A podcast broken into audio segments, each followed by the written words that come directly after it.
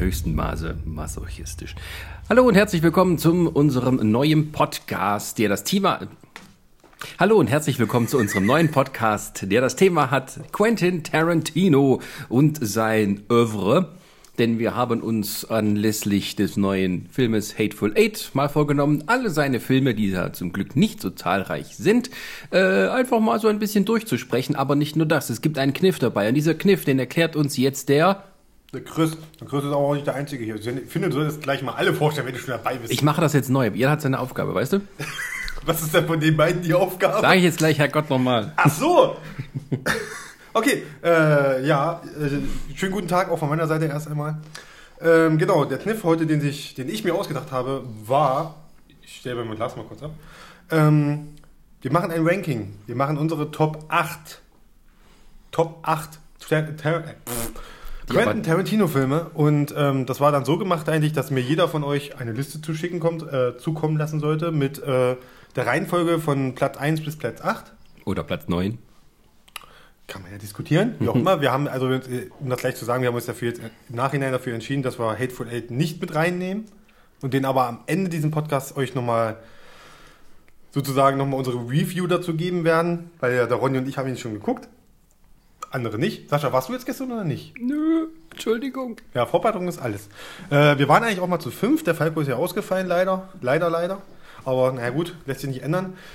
Ende vom Lied ist, ich habe jetzt von fünf Leuten trotzdem die Punkte gekriegt. Und, und ich kann euch jetzt schon mal sagen, es wird auf jeden Fall äh, spannend, glaube ich, doch schon. Also du hast quasi die Punkte zusammengezählt Ja, und Punkte anhand derer eine Endliste. End Und eine Endliste erstellt. Genau, also der erste Platz hat logischerweise äh, von jedem äh, hat dann acht Punkte bekommen, der zweite hat sieben, bla bla bla und der letzte hat nur einen Punkt bekommen. Und ähm, ich sag mal so, um das mal ein bisschen hier schon mal ein bisschen also heiß zu machen, Platz 1 und 2, Platz 7 und 8, Platz 5 und 4, jeweils diese beiden Plätze, die halt beieinander liegen, sind jeweils immer nur von, mit einem Punkt getrennt. Nur um das mal so anzudeuten. Ne? Also, ähm, wollen wir einsteigen? Genau, denn wir haben heute noch unsere beiden Co-Moderatoren dabei, nämlich den Ronny. und zum ersten Mal, Äh, Den Thomas. der fast zum ersten Mal in einem, der äh, war ja schon beim Jahresrückblick dabei, aber Das das ja- wurde ja nur hinterher verpodcastet. Jetzt ist es quasi der richtige, originäre Podcast, mit dem man dann dabei ist. Ja, und ich würde sagen, wir fangen mal an und gehen gleich über zu Platz 8. Ja, Genau. also bevor ihr hier jetzt anfangt, muss ich einfach mal sagen, also ich hatte gerade ein absolutes Erlebnis, euch beiden, kennt ihr die ultimative Chartshow, Oliver Geißen und dieser Statistiktyp? Original, ihr habt die beiden gerade so weit von kopiert, ja, ähm, so hier diese statistische Auswertung, ja, ich auch nicht, äh, also nicht Ja, mehr, ja, ja, also ich habe, also, ähm, ja, das hat tatsächlich schon RTL-Qualitäten, was ihr gerade da geleistet Oh, habt. Ich glaube, ich bin heute nicht nur zum ersten, sondern auch zum letzten Mal Ich begrüße heute zu unserem Podcast den Sascha, den Ronny, do raus. Okay, ähm, nach unser, also unser Algorithmus hier, unser Rechenalgorithmus hat folgendes Ergebnis auf. Und zwar auf Platz Nummer 8 mit ganzen 10 Punkten. Achso, ich kann gleich mal sagen, Platz 1 hat 31 Punkte, Platz 8 hat äh, tatsächlich nur 10 Punkte. Und äh, ja, ich glaube, wir sind uns alle einig. Ich glaube, das ist nicht ganz so schlimm, obwohl ich glaube, Ronny hat ihn gut bewertet. Nee, Ronny hat ihn auch nicht, Ronny hat ihn auch nicht gut bewertet. Ähm, Dead Proof. Todsicher. Wer möchte? Ich nicht. Also vielleicht kann ich mal nur vorausschicken, es fiel mir auch unglaublich schwer, eine Liste zu erstellen, einfach um zu sagen, was ist jetzt besser als der andere. Also ich habe das so für mich gemacht, wenn ich jetzt alle auf einem Stapel, wie hier bei uns auf dem Tisch liegen hätte, alle Filme, in welcher Reihenfolge würde ich die am liebsten gucken? Also was wäre der erste, den ich mir vom Stapel nehmen würde und würde es dann gucken und was wäre der letzte? Ich weiß nicht, wie ihr das gemacht habt. Ja, also ähm, ich würde jetzt einfach mal sagen, es ist bei den ganzen Filmen sowieso mal meckern auf hohem Niveau, weil Eben. es sind ja nur schon hochwertige Filme und ich würde sie halt äh, äh, auf jeden Fall ähm, immer anderen Filmen vorziehen, größtenteils. Ähm, ich weiß nicht, ich muss auch sagen, mir fiel es halt ganz, ganz schwer, äh, besonders äh, dann in einem späteren Film, wo ich dann später noch dazu komme, äh, fiel mir ganz schwer, den irgendwo einzuordnen. Ähm, ich wusste halt, äh, äh, was so ein bisschen die Filme sind, die ich mir immer wieder mal gerne angucke von ihm und welche ich äh, äh, mir nur einmal bisher angeguckt habe oder vielleicht zweimal, weil mir das einfach zu, na, ich will nicht sagen zu schwer ist, aber zu, zu, ne, zu langatmig. Und ähm, daher bin ich dann da ausgegangen, habe dann so eine Liste halt pro forma hingestellt. Glaube aber, dass ich die auch manchmal wieder abändern würde. Es ist, hat ein bisschen was mit dem Gemütszustand bei mir auch zu tun. Genau. Und langatmig ist das richtige Stichwort, wenn wir zu Dead Proof kommen. Oh ja. Dead Proof lief damals in diesem Versuch, ein 70er Jahre Double Feature äh, ins Kino wiederzubringen, äh, zusammen mit, wie heißt das, Planet Terror. Planet Terror von äh, äh, dem Best Buddy von äh, Quentin Tarantino, Robert Rodriguez. Robert Rodriguez. Und die haben diese Filme als eine Art Doppelvorstellung ins Kino gebracht, um so ein bisschen an die Zeiten in den 70er zu erinnern, wo das eben normal war. Haben extra auch Fehler reingebaut. Also es gibt beim Dead Proof ähm, äh, ein, ein Missing Reel. Das heißt, wie früher in diesen Schundkinos, wo die halt einen Film gekriegt haben und da fehlt halt mal zwischendurch zehn Minuten, weil die halt das, das eine, äh, die eine Rolle fehlte. Und ähm, so hat er das da auch gemacht. Das war von so wenig Erfolg gekrönt, dass sie für die internationale Vermarktung diese Filme äh, getrennt haben und länger gemacht haben. Das heißt, das Missing Reel war wieder da. Äh, das war auch die einzige Szene, die mir so in Erinnerung blieb, bis auf die Crashs. Das war dieser Lapdance. Der fehlte nämlich bei den Amerikanern das richtig fies war. Also die Frau geht damit hin zum Lapdance in dieser Bar. Und dann kommt Schnitt, Missing Reel, Schnitt, dann ist es vorbei. Naja, das das, ist, das ist ja bei, bei Rodriguez war es ja dann quasi eine Sexszene. Ja, ja. Wo dann der Film natürlich verbrannt ist, Ja, weil ja. es zu heiß wurde scheinbar. Und dann sind sie schon mitten irgendwie in der Action. drin. also vom Konzept her fand ich die, das ganz cool, vor allem weil die das damals auch so gemacht hatten, dass sie zwischen den beiden Filmen so Fake-Trailer reingemacht haben. Wo auch zum anderen Machete drunter war, wo sie dann eben später auch jetzt nur mehrere Filme draus gemacht haben, weil einfach die Idee so lustig war, so wie Hobo with a Shotgun oder halt so diese ganzen Exploitation-Filme. Of the SS. Genau. Parodie, wo auch ein paar Stars mit waren. Der beste ist aber immer noch äh, Don't. Das ist tatsächlich der beste eigentlich von äh, Edgar White. Ja, aber man sieht ja schon, wenn wir mehr über die Trailer reden, Ja, ja. dann ist, sind, also ich fand der Dead Proof fand ich so, also ich saß mit zwei Freunden im Kino, die auch langjährige Tarantino-Fans sind. Ich habe sogar mit den beiden mal in einem Filmseminar jeweils äh, einen Film von ihm besprochen. Und wir saßen da und haben so einen Punkt mal angeguckt. Wie, wie lange geht das jetzt noch? Weil es ist halt ein bisschen Action und ein Gelaber bis zu, also Tarantino-esker kann man gar nicht werden, als in diesem Film, wo diese, diese, dieses, diese drei Frauen labern, labern, labern. Dann gehen sie weiter zum nächsten Ort, labern, labern, labern. Dann sind sie irgendwie bei diesem komischen äh, Mechaniker, diesem Hinterwäldler, bei dem sie eine dort lassen von ihnen und dann labern die immer noch weiter. Und es ist unerträglich. Da kriegst du eine Action-Sequenz und dann ist Ja, fertig. das richtig Gute sind, wenn die Autos ineinander crashen, weil das wird so, da fliegen die Körperteile drin rum und sowas. Da- das ist halt so ein extrem langer Aufbau, bis es dann mal irgendwas passiert und das ist nach fünf Sekunden vorbei. Also ich persönlich finde den gar nicht so schlecht. Ich bin ja, glaube ich, auch der Einzige, der den ein bisschen so höher äh, gewertet Ja, gucke mal. nee, ich glaube, ich glaube, Falco hat den auch äh, gut bewertet. Also was heißt gut? Ihr habt den Besser als Platz 8. Also ich muss halt sagen, ich war damals nicht im Kino zu dem Zeitpunkt. Ich habe damals bloß den Planet Terror gesehen gehabt äh, im, im Kino und äh, den hatte ich dann irgendwann mal später im, im, im, weiß nicht, auf DVD oder so gesehen gehabt. Und äh, das war so eine Zeit, wo ich irgendwie, ich wusste, wer Qu- Quentin Tarantino war, aber ich habe, glaube ich, da war irgendwie schon wieder dieser Hype halt weg. Also es ist ja mittlerweile immer so, wenn du hörst, Quentin Tarantino bringt einen neuen Film raus, ah, die Hypewelle geht los und hm, das muss jetzt wieder der Bringer werden. Und ich glaube, viele haben sich dadurch halt auch, glaube ich, diesen Film halt kaputt gemacht, weil sie halt eben dachten, der kam nach Kill, Kill Bill, glaube ich, oder? Das war doch der, der Ja. nach Kill Bill, nach Kill Bill halt eben, neuer Tarantino, das wird wieder ein Brett. Ich glaube, dass das irgendwie so ein bisschen viel die Stimmung verhagelt hat, weil der ja nur ja, so komplett anders eigentlich als Kill Bill ist. Er ist ja nur ein bisschen ruhiger, du hast ein paar Action-Szenen, du hast halt viel dieses Gequatsche halt da drin, was ja, du merkst halt, der hat versucht, glaube ich, äh, äh, so, so das zu machen, was er jetzt äh, so ein bisschen spoilermäßig halt bei Hateful Eight auch wieder gemacht hat. Es wird unglaublich viel gequatscht in dem Film und, und, und der hat ja schon in den vorhergehenden Filmen das halt gemacht, wobei ich halt auch äh, zum Beispiel, da gibt es eine Szene äh, bei, bei Death Proof, wo die in der Bar sitzen oder in dem Restaurant und so ein bisschen, weiß nicht, ob das eine Hommage an Reservoir Dogs war, wo die Mädels an, am Tisch sitzen und irgendwie was bequatschen und im Hintergrund siehst du quasi äh, äh, immer Kurt Russell noch sitzen an der Bar. Und die Mädels, äh, du siehst die Kamerafahrt immer von links nach rechts die ganze Zeit. Also ich glaube im Kreis, ich bin mir jetzt nicht mehr so sicher. Äh, und ich fand das nicht störend, ich fand das eher interessant. Also ich fand das tatsächlich richtig interessant. Ich, ich fand. Äh, ähm, Ja, aber es geht dann immer weiter und weiter. Ja, ich weiß, aber mich hat es tatsächlich nicht so gestört, muss Das ich hört halt sagen. auf, Also dann ich fand interessant zu sein. ich, Naja. fand das, ich fand das nicht so, so störend oder beziehungsweise nervig oder langatmig. Es gibt halt Filme, wo ich dann das schon allein von den Unterhaltungen her irgendwie schon so einfach unglaublich belanglos finde. Aber ich fand halt, weil, weil die Darsteller halt, das ist ja bei Tarantino halt so, wenn die halt reden, reden die so wie e- echte Menschen tatsächlich immer reden würden. Wir ja dann später noch äh, viele Beispiele. Und deswegen fand ich das, also ich war neugierig zu erfahren, was würden die jetzt halt weiter erzählen. Das ist so wie, wie wenn du jetzt jemanden kennst, der halt so ein Redeschwafel hat irgendwie, den du halt gerne zuhörst. Ähm, naja, ich finde bei dem Film, also das ist, das ist ein typisches Stilmittel. Das Ding ist aber, bei den anderen Filmen fand ich die Unterhaltungen um einiges interessanter, vor allem weil eben ähm, sie da noch äh, teilweise eben den Zweck haben, den Plot voranzutreiben. Und hier ist es mehr so um den Selbstzweck. Also der Film kommt mir sehr überkonzeptioniert vor. Ähm, und das Problem ist einfach, der, Fi- also, äh, der Film zerfällt ja in zwei Teile. Das heißt nicht zerfällt, der ist so gemacht. Ne? Es passiert diese, die erste Hälfte, wo zum ersten Mal äh, Kurt Russell zuschlägt. Und dann kommt die zweite Hälfte, wo das wieder passiert, wo man ihn aber quasi, wo sie ihn erwischen dann und am Ende umbringen. Und irgendwie denkst du dir, ähm, ja, wann kommt denn mal die Spannung? Zwischendurch fährt er mal so vorbei und dann kommt diese Musik und dann guckt er, aber die labern dann immer weiter. Also es, es kommt mir so viel vor, so irgendwie so vor, als hätte er das mehr nur um den Selbstzweck gemacht, als da jetzt irgendwie eine interessante Geschichte zu erzählen, um dieses, dieses, diesen Exploitation-Film zu machen, ohne dass es, also es kommt mir so, es ist ein Film über Filme und nicht ein Film, der für sich selber steht. Ich weiß nicht, wie du das jetzt siehst. Wie hast du ihn gerankt? Also ähm, ich habe den auch, es gab einen, den ich äh, äh, tatsächlich noch niedriger gerankt habe. Ähm, ich habe einfach sortiert so, was ist mir in Erinnerung geblieben äh, von den einzelnen Filmen. Ja, manche habe ich mehrmals geguckt, manche nicht.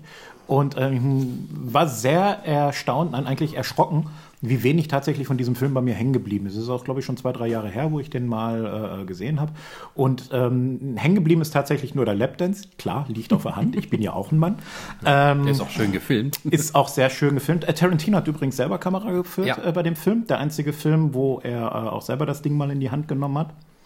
Ja. Äh, und eine andere Szene, die mir halt hängen geblieben ist, ist halt der Crash.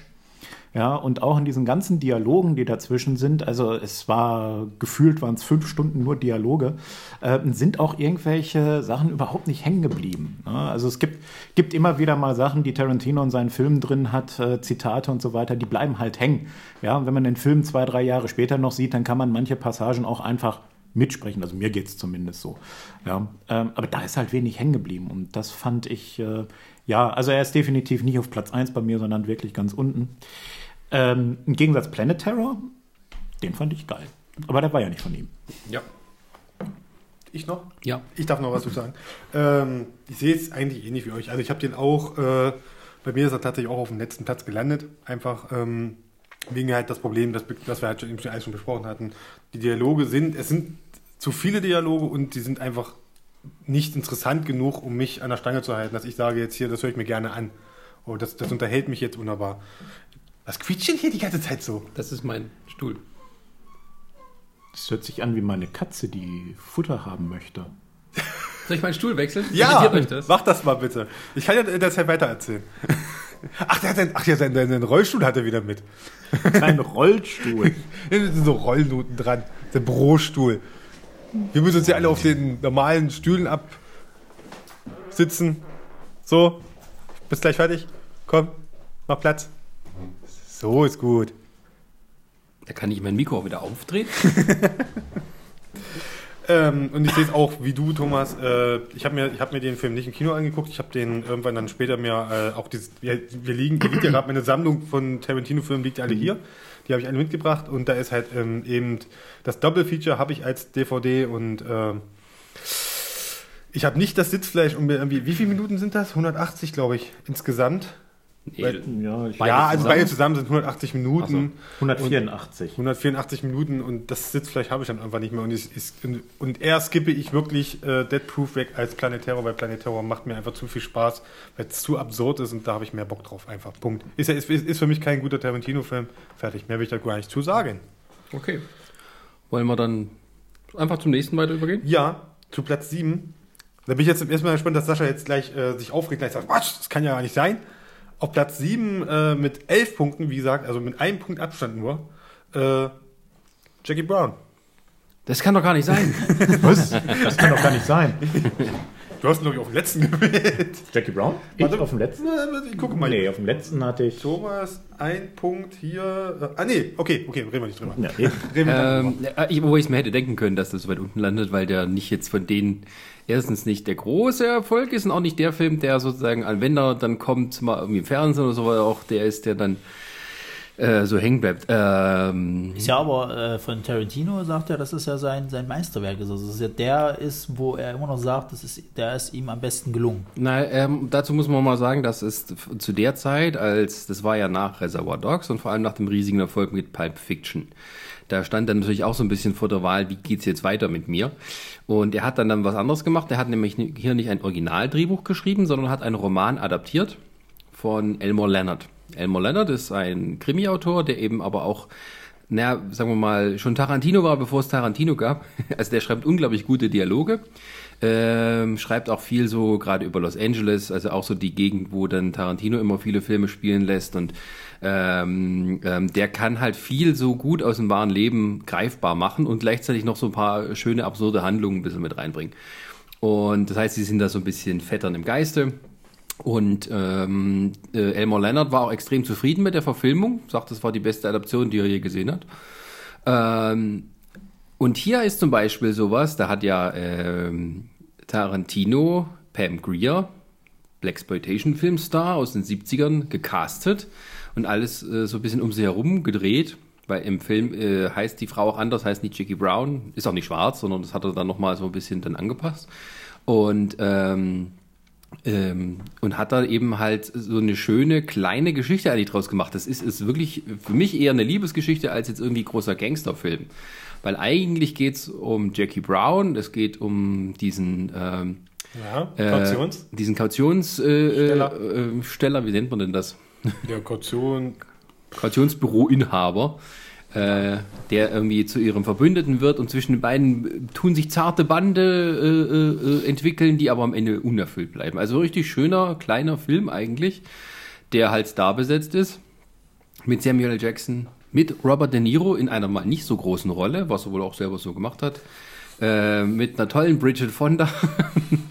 äh, mit, also es sind alle eigentlich richtig, richtig gut in dem Film und es ist halt wirklich mehr so ein Charakterstück und ich, also mir macht der Film immer wieder große Freude zu sehen. Es ist nicht der große Knaller, wo auch nicht die großen Überraschungsszenen drin sind, sondern der Film ist so einfach eine schöne Erzählung. Und äh, ich hatte den neulich nochmal angeguckt deswegen. Und das sind auch so viele, naja, also so, wo, man, wo ich mich dann darüber freue, wie jemand einfach mal so ein bisschen die normalen Regeln des Hollywood-Drehbuchs außer Kraft setzt. Weil sie taucht auf im Anfang, in dieser Sequenz, dieser, dieser, dieser tollen Anfangssequenz, die so ein bisschen von äh, äh, der Reifeprüfung abgekupfert ist. Und ähm, dann kommt die halb, eine halbe Stunde lang die Hauptdarstellerin nicht mehr, sondern da geht's nur um die anderen und um das eigentliche Setup, wo sie dann reinstolpert. Das ist dann geil. Also so gegen alle Regeln, die man so sagt, an der ersten halben Stunde, da muss man alles vorstellen, da muss man den Konflikt vorstellen und dann, ab der halben Stunde geht's dann los mit der Handlung. Nee, ist dann nicht so. Sondern erstmal kommt ganz lang Ordell, Samuel. Jackson und auch ähm, Chris Tucker in einer kurzen, aber schönen Rolle, wo sich alle Chris Tucker Hasser freuen, dass ihm ins Gesicht geschossen wird. Das ist, eigentlich auch eine schöne Szene, weil die Kamera ja wirklich nur so hochfährt eigentlich die ganze Zeit. Und das halt dann dieses Gelände, glaube ich, hinter uns siehst, wo er also Samuel Jackson mit ihm einfach Ja. die Straße hochfährt, abbiegt, rumfährt auf so eine Wiese hinten und dann äh, siehst du halt nur, wie er aussteigt. Es wird nicht einmal noch ein Schnitt gemacht zwischendurch, dass du siehst, wie er wie noch aussteigt oder hingeht, sondern du siehst halt schon, dass er aussteigt, nach hinten in den Kofferraum geht, Tür aufmacht.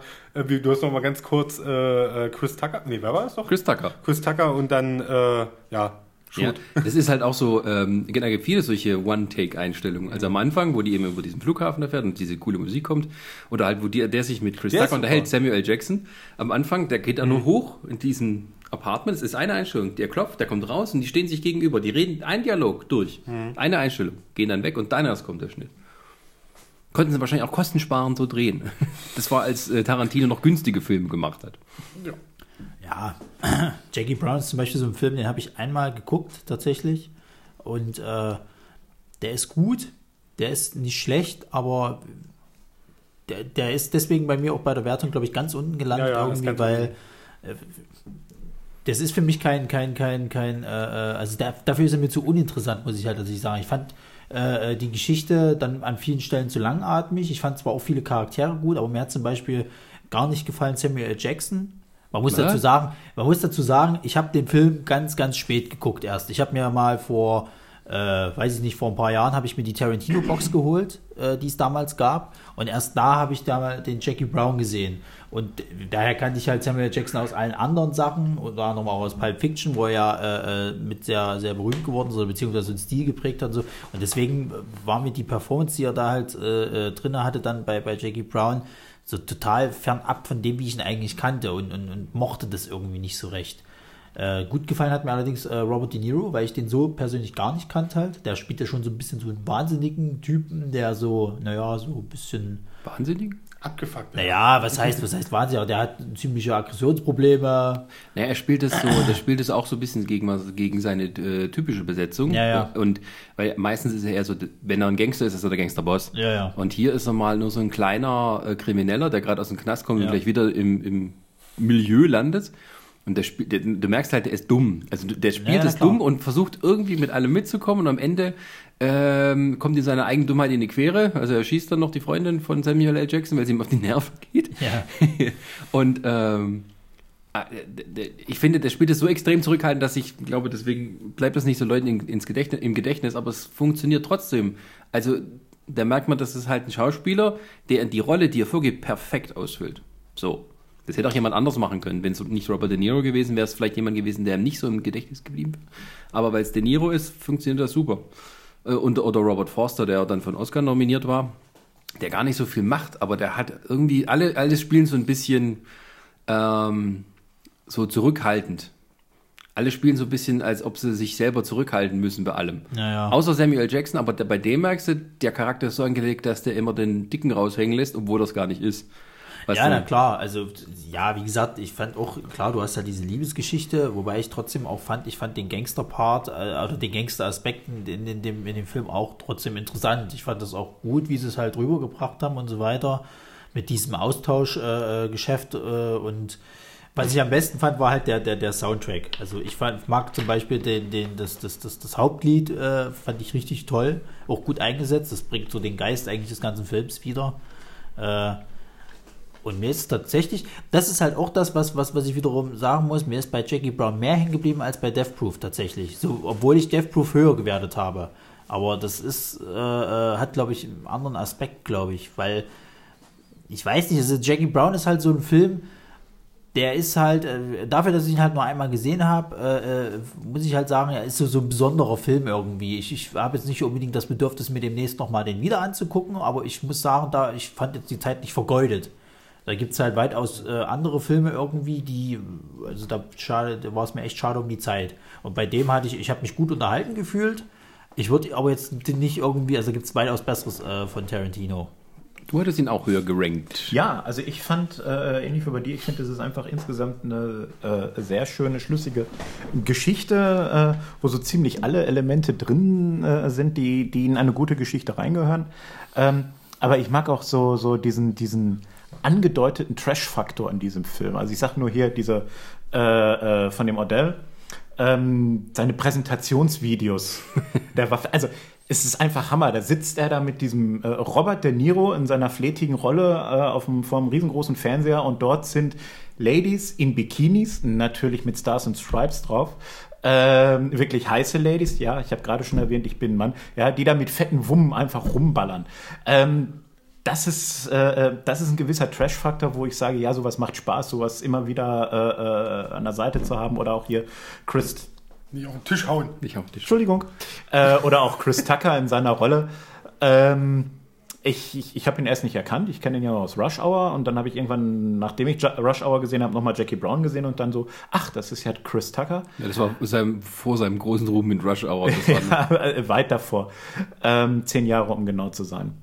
Ähm, wo war ich nee, jetzt hängen geblieben? nee, das war Rush Hour war gibt's- 2007. Nee, Doch. weit Das ist weit vorher. Rush Hour 3 vielleicht. Aber wenn ich, ich, ich Ja, egal jetzt. Du hast- ja gut, du hast- 2007 war einer der Rush Hour Filme. Kann sein, dass das drei gewesen du ist. hast aber auch Dings, ne? Du hast doch auch Netflix. Ich habe auch Netflix. Guck dir mal Tucker live an.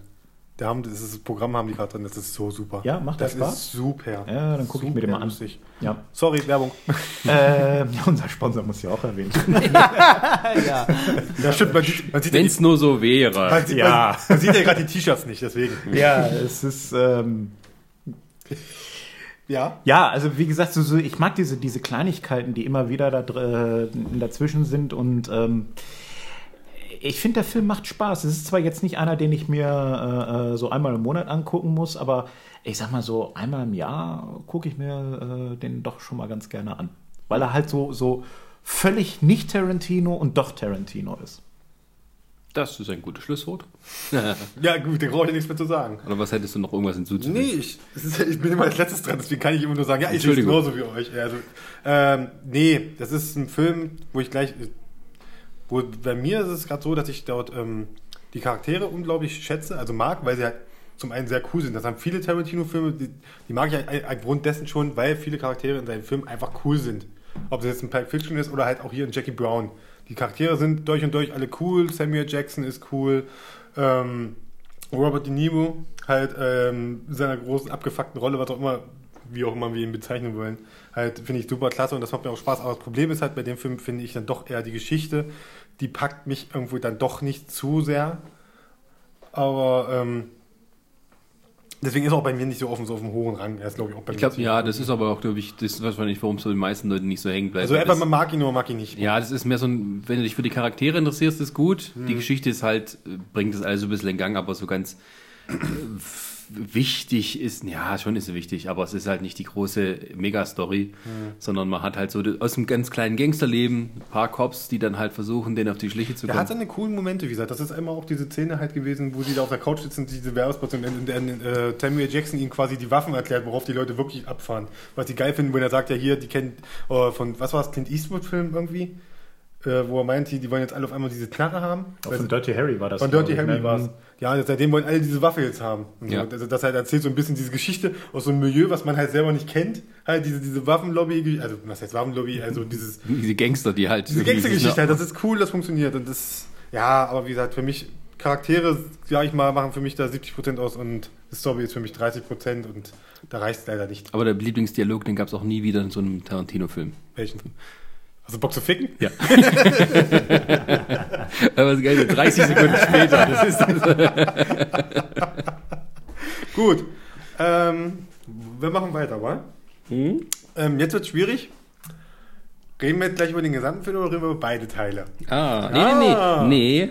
Redest du nur über den einen Film? Ich du, du will- willst sie trennen, ne? Also wir hatten am Anfang ähm, die Diskussion, ist Kill Bill ein Film oder sind es zwei Filme? Weil natürlich, um den Film als einen zu zählen, äh, man musste diesen Film als einen zählen, damit man jetzt sagen kann, der achte Film von Tarantino ist The Hateful Eight.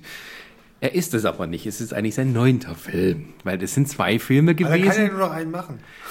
Nein, es sind zwei Filme gewesen. Und mir kann auch keiner erzählen, dass die das nicht schon ganz früh gewusst haben, dass die da zwei Teile draus machen. Das war irgendwie so als Pressemeldung hinter, ach ja, der Film ist so lang geworden, alles so gut, deswegen machen wir da zwei draus und bringen das innerhalb von sechs Monaten. Aber Tarantino hat Bullshit. Zumal ja jetzt auch immer noch die, das, das heiße Gerücht halt immer noch äh, äh, äh, da ist, dass die immer noch sagen, sie wollen einen dritten machen, mit dann quasi, ne?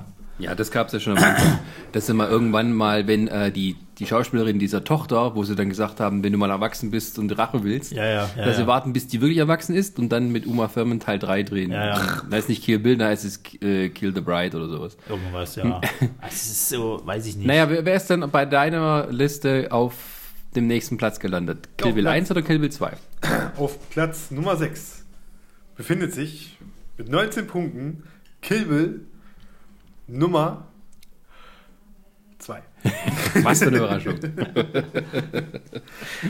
Ja, wer möchte, wer möchte, wer möchte. Ja, ich fange einfach mal an. Also ich glaube, ich habe den auf letzten Platz gerankt, weil ähm, ich habe gerade gesagt, was ist hängen geblieben und, und von diesem Film ist tatsächlich noch weniger hängen geblieben als Death Proof. Äh, eigentlich nur die Anfangsszene, wo sie äh, in dieser Kirche da, glaube ich, äh, äh, halb erschossen liegt. Und dann ähm, diese äh, eine Szene, wo ich mich noch nicht mal an die Dialoge erinnert, sondern einfach nur an das Bild, wo äh, Uma Thurman mit ähm, David Carradine war das, glaube ich. Ja? Ich, kann- ich habe es immer schwer mit Namen. David Carradine. Ja, ja genau. Ja, als er noch lebte.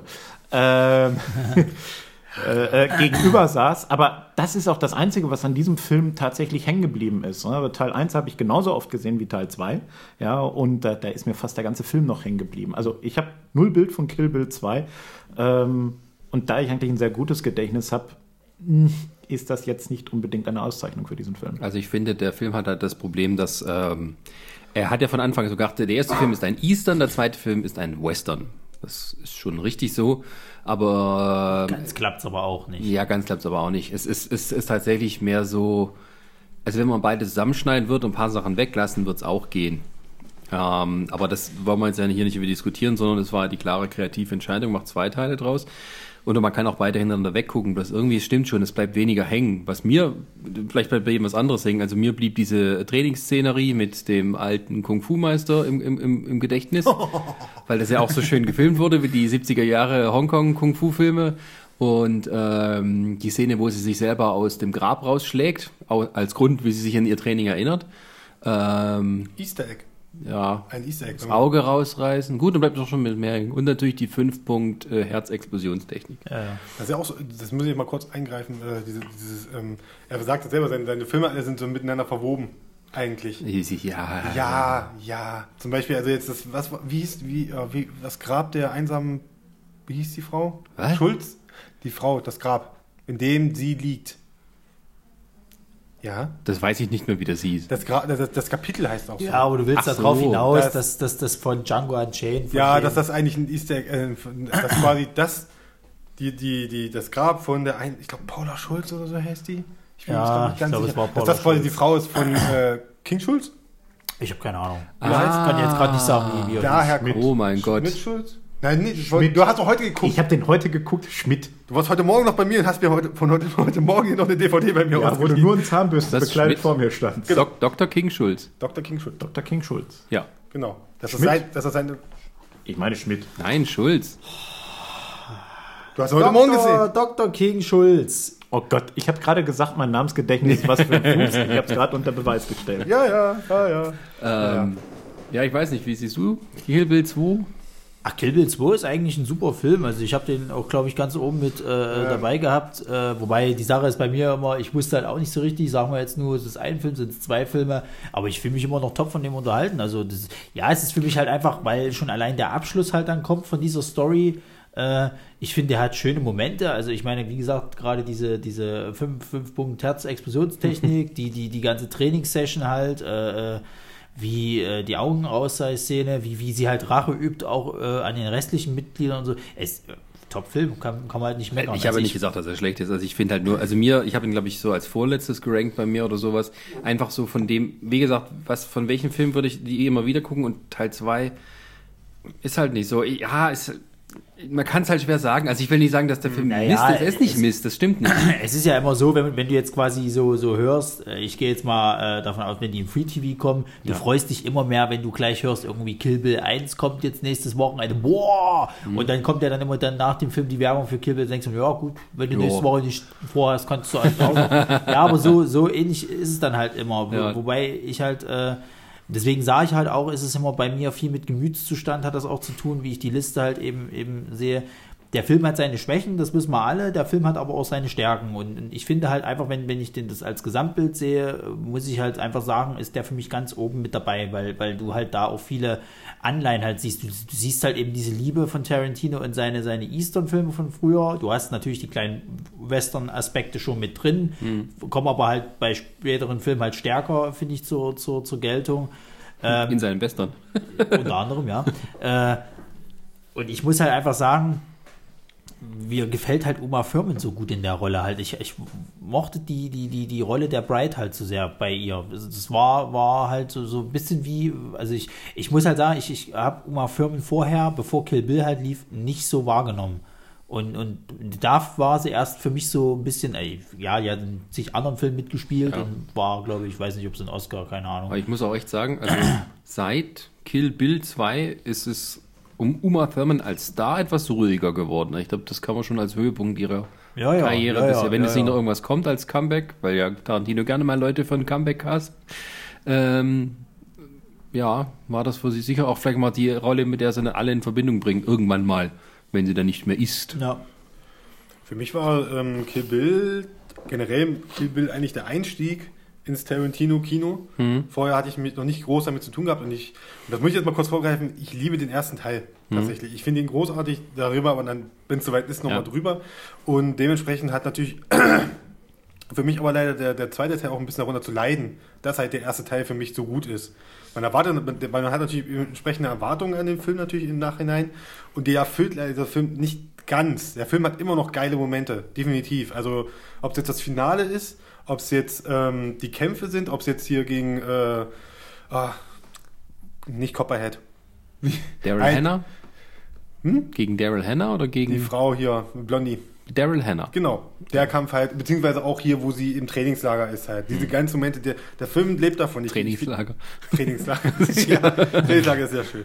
Ähm, davon lebt dieser Film halt. Und ich mag das alles, und ich mag diesen Film wirklich so Ja. sehr, aber er leidet wirklich darunter, dass er einen tollen Vorgänger hat. Absolut, nee, das, das stimmt wirklich. Also wenn man das so sagen will, das, wahrscheinlich warum auch beim meisten ein bisschen abfällt, ist einfach, ähm, der kann den ersten Teil nicht toppen. Nein. Und der baut halt mit der Erwartungshaltung auf und dann ist es halt, jo, kann man in einem Stück gucken, aber du musst es nicht, also, ja, ist Der halt erste so. Teil endet allein schon mit den Worten äh, hier, ähm, diese Frau, wir, Diese Frau verdient ihre Rache. Diese Frau verdient ihre Rache halt, ja. Ja. Und wir verdienen den Tod. Ja, ja. allein der, der Film endet damit und das macht dich so heiß auf Ja. diesen zweiten Teil, der da kommt. Ja, ja. Ja. Ja, und ja, ich kann es gar nicht genau sagen, woran es leidet am Ende eigentlich. Ich muss, ich muss aber auch sagen, ich, äh, also wenn du jetzt, wenn du jetzt sagst, so gerade das, das Ende ist so, so ein Höhepunkt, das, das, das, wenn du mal jetzt mal ganz genau nimmst, das Ende ist eigentlich relativ Eigentlich fast eine Verarsche. Eine Verarsche, ja. Eine Verarsche für die- du, du, für die du, du, Leute. du, wirst, du kriegst diesen, diesen, diesen Bill als so ein Übercharakter präsentiert. Das ist der ultimative Endgegner. Ist er auch immer noch für mich in dem Moment. Ja, ja, ja. Der,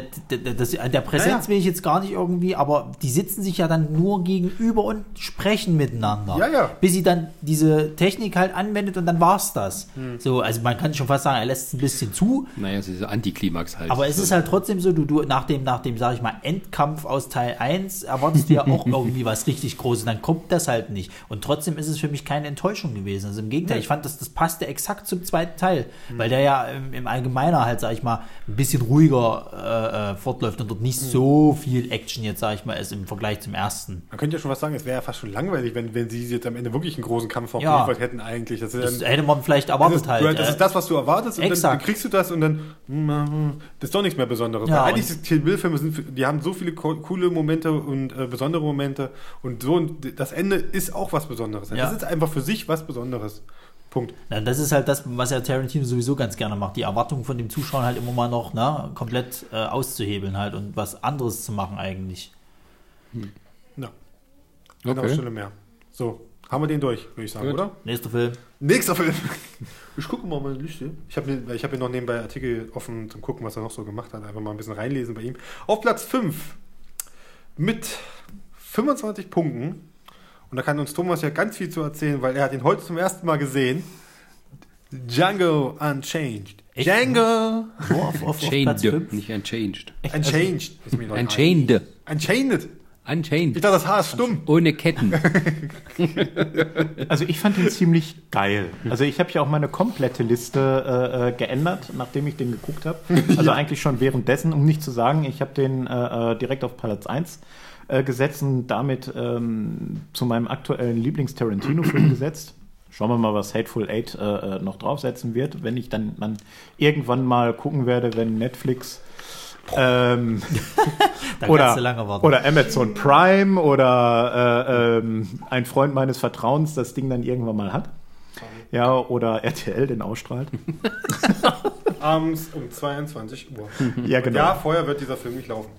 und äh, dann wahrscheinlich endlos gekürzt auf 60 Minuten runter, weil die anderen 120 Minuten. Äh, Ich glaube, das sind nur zwei Szenen, die du rausschneiden müsstest achso, eigentlich. naja, geht. Oder? Naja, ja. Ja, aber wir sind ja jetzt bei Django Unchained. Bob. So. ähm, also ich muss von vornherein sagen, ja, ich bin großer Christoph Waltz-Fan. Ja, auch schon bevor er das erste Mal bei Tarantino auftauchte. Kommissar Ähm, Rex. Ja, die- War das, das jetzt. Rex? Nee, das war. Also Er ich habe er hat Christoph er Waltz- hat doch- Wie, wie, wie hieß der Schlager? Äh, Genau, ich habe Christoph Waltz das erste Mal gesehen, als er Roy Black gespielt Ja. hat in dieser Biografie. Der war richtig gut. Aber auch letztens, glaube ich, bei, sorry, sorry, dass wir durcheinander bringen. Du bist nicht allein, die Roy Black Story. Ich meine aber letztens bei Jimmy Kimmel, da haben sie einen richtig, ganz, richtig, richtig alten Beitrag von Ja, ihm das habe ich gesehen. Christoph Waltz irgendwie 1980 in so einer Kindersendung im, im Strumpfanzug, wo er Ballett macht. Gott. gut. Ja, er hat sich geschämt. Ne, ich kenne ihn äh, aus diversen Tatorten. Ich bin ja begeisterter Tatort-Gucker äh, Gucker und da hat er auch schon immer wieder mal äh, eine Rolle gehabt. Meistens als Mörder, meistens als äh, sehr komplexen Mörder. Ja, der funktioniert aber auch einfach gut Der als Typ ist cool. Das ist Wahnsinn. der, der Typ ist einfach genial. Ja, Deswegen ist, der er ist Frechheit, zwar, was sie mit ihm mit James Bond gemacht haben. ja, er ist zwar leider Österreicher, aber den Fehler hat er ja auch schon eingesehen und lebt jetzt in Deutschland. Er lebt in Los Angeles. Ach ja, inzwischen ist er ja nochmal umgezogen. er war ja Deutscher bis vor kurzem.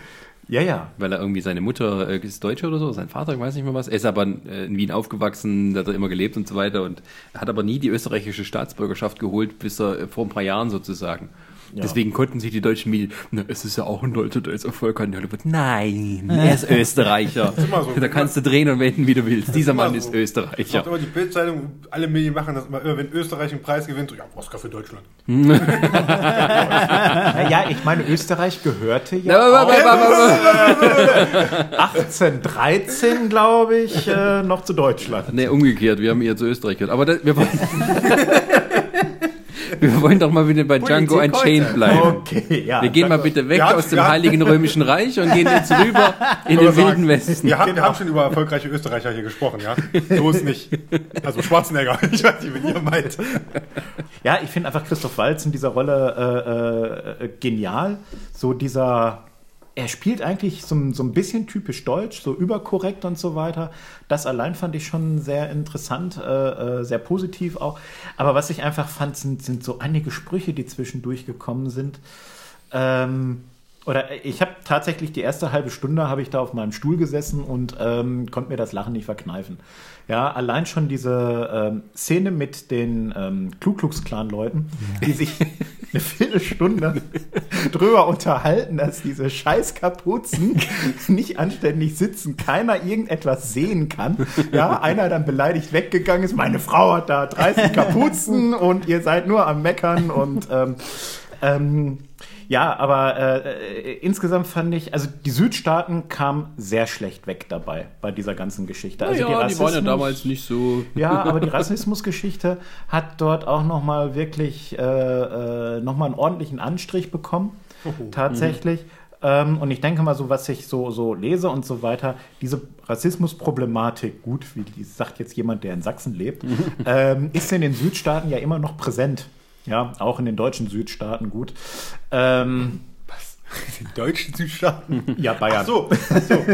Stimmt. Ähm, das fand ich ziemlich cool. Es, dieser Film hat auch eine Menge Action. Trotzdem kommt dieses klassische äh, Tarantino-Gelaber nicht zu kurz. Ja, es sind sehr viele Dialoge, sehr viel Character Plays dabei. Die Charaktere sind alle sehr, äh, sehr fein ausgearbeitet. Ähm, ja, also ich muss schlicht und ergreifend sagen, dieser Film hat mich begeistert. Auch äh, ähm, ich würde mich jetzt auch nicht unbedingt so als, als Western-Fan bezeichnen, aber ich bin auch ein Freund von gut gemachten Western tatsächlich. Also da wurde dann auch noch so mein, mein Genre-like so ein bisschen gekitzelt. Ähm, und auch die Action-Szenen, ich sag mal, vor zehn Jahren hätte man sowas wahrscheinlich nicht drehen dürfen. Sie waren sehr blutig. Ach, hat man schon, aber. Kurze ja, aber nicht für. Kurze Frage. Äh, Du bist auch, du bist auch ein Freund des, des, des Theaters, oder? Ich bin auch ein Freund des Theaters. Oh, dann könnte, dann es sein, dass du Hate for Hate sehr, sehr, sehr, äh, sehr gut leiden wirst, sag ich mal. Ja, aber wir wollen doch bitte bei Django Unchained Entschuldigung. bleiben. genau. Ich wollte nur gesagt haben, Mann, ey. Ja. Naja, ähm, um da mal reinzustimmen, wenn wir jetzt gerade davon geredet hatten, von wegen äh, Tarantino-eskes Dialog, Ge Ge Ge Geschwafel.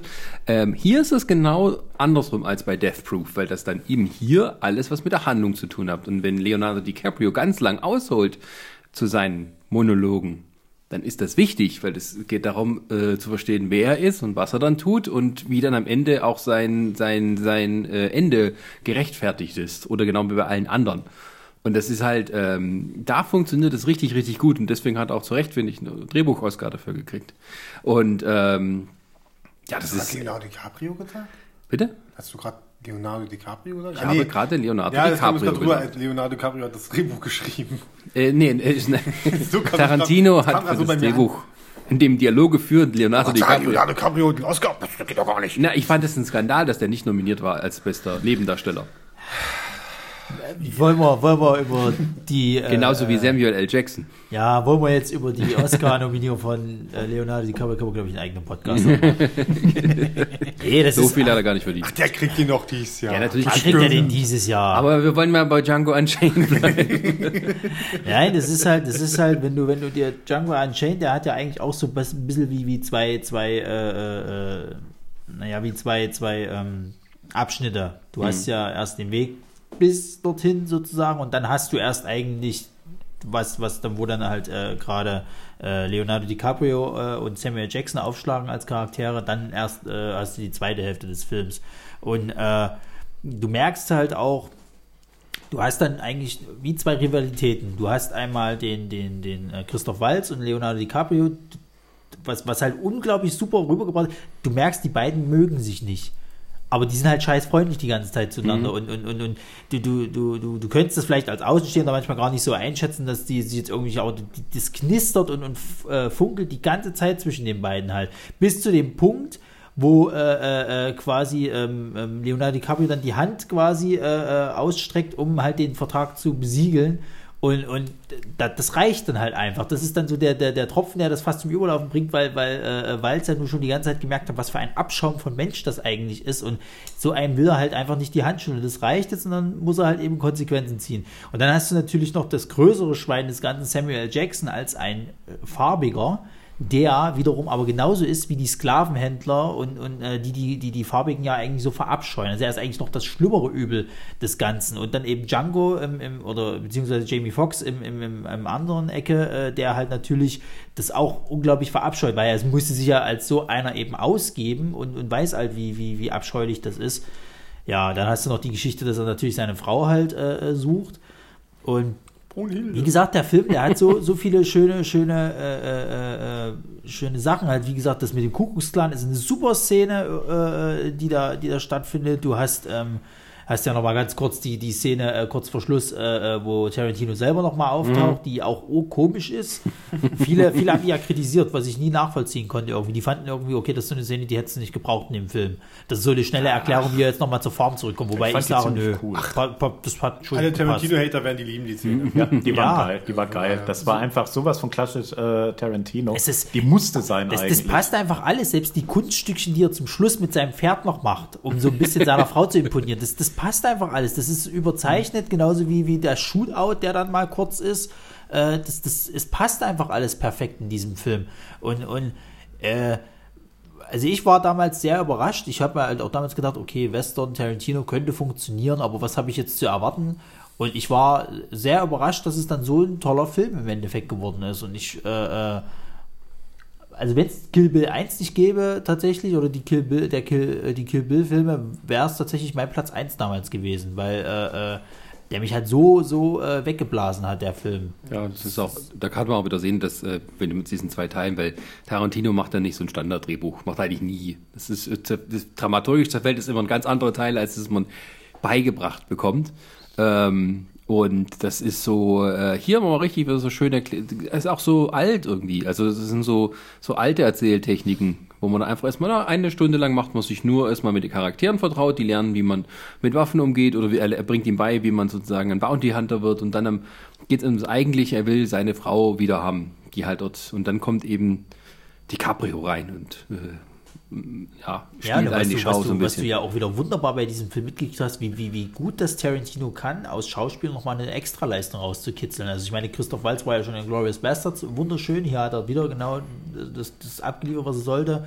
Leonardo DiCaprio war ich damals sowas von, von, von überrascht, dass der so gut spielen kann. Und selbst Jamie Foxx, den ich halt vorher nur aus so Meisterwerken wie Miami Vice kannte oder Der war nicht ja, ich schlecht, weiß, der der Film. hat, der, hat, der hat noch andere äh, Filme gemacht, auch hochwertige. Ray. Ich glaube, der hatte hier, ja, ja, äh, äh, Ja, aber Jamie Foxx ist auch, aber bei Tarantino, das merkt man auch wirklich, der, gerade weil er sie teilweise so ein bisschen untypisch besetzt und DiCaprio als wirklich so das Widerlichste, was er je gespielt hat, Ja, ja. was ja nicht so sein normales Ding Ja, ist, ja. Dann, wie die sich nochmal extra Mühe geben und ähm, weil jeder weiß, auch wenn ich im Tarantino-Film eine gute Leistung kriege, dann bringt das für mich sogar noch mehr ein, weil man erstens sieht, was die Schauspieler kann und zweitens vielleicht noch ein paar Preise abfallen. Und bei DiCaprio, es gibt diese Szene, wo er da am Tisch seine lange Rede hält. Wo, was passiert da mit dem Nagel oder irgendwas, wo er sich so Nee, nee, Hand, er er schlägt auf ein Glas ein. Genau, und die Hand wird blutig. Und das Ja, War das nicht der Schädel, auf den er da irgendwie, wo der Nein, erzählt, Ja, aber- der, Er schlägt sich mit der Hand auf, den- auf, den- auf den Tisch. Ja. Und da ist ein Glas und das, das springt so, halt ja. und, da, und der hat sich daran geschnitten und das blutet. Und das er war spielt echt. Aber weiter, er spielt weiter natürlich. das war echt. Und der, die, bis diese Szene, wo er dir das, äh, wo er der Dings das Blut ins Gesicht schmiert, das war echt. das war sein Blut. Ja. Und das war dann halt in der Stelle, wo dann aufhört, da war dann der Cut, damit er mal versorgt werden konnte. Und da gab es halt Applaus von der ganzen Crew, als sie das gedreht haben. Und ich Ja, dachte also- schon, das sieht sehr authentisch aus. Ja, das war, er hat einfach weitergespielt. Ja, also wie gesagt, das, das, das DiCaprio, der kann Schauspielern und ich finde halt, da hat er es dann äh, äh, auf jeden Fall nochmal auf ein neues Level irgendwie gehievt, dass es halt eben noch, weil das ist ja wirklich ein widerwärtiger Charakter, den er halt einfach spielt. Und du als, als es ist, es so ein Charakter, wenn du mit dem geredet hast, willst du danach duschen gehen am liebsten. und äh, ja. also ich weiß nicht, was, was haltet ihr davon? Es hieß ja mal ursprünglich, dass Will Smith als, als äh, für, für die Rolle von Django halt äh, äh, vorgesehen war. Und der hatte ja dann abgesagt aus, ich habe keine Ahnung, was der da damals gedreht hatte. Ähm, Aber es ist nicht, aber es kann noch sein. Äh, Will Smith hat, das war, glaube ich, jetzt bis vor kurzem, bis zu seinem After Earth mega äh, Erfolg, ähm, hat er sich äh, bestimmte Filme nur so ausgesucht, äh, dass es hauptsächlich um ihn ging. Ja, also exakt. sowas. Und ähm, das war ja hier nicht so der Fall und ähm, das war dann nach After Earth. Hat er auch schon mal so ein Interview gesehen, hat er dann sich für sich selber mal umentschieden, wie er jetzt seine Karriere verfolgt und wie er das andere. Er will nicht immer nur, dass er, sonst war er immer so, ich will mit Nummer eins äh, am Wochenende aufmachen, meine Filme immer und alle müssen mitziehen.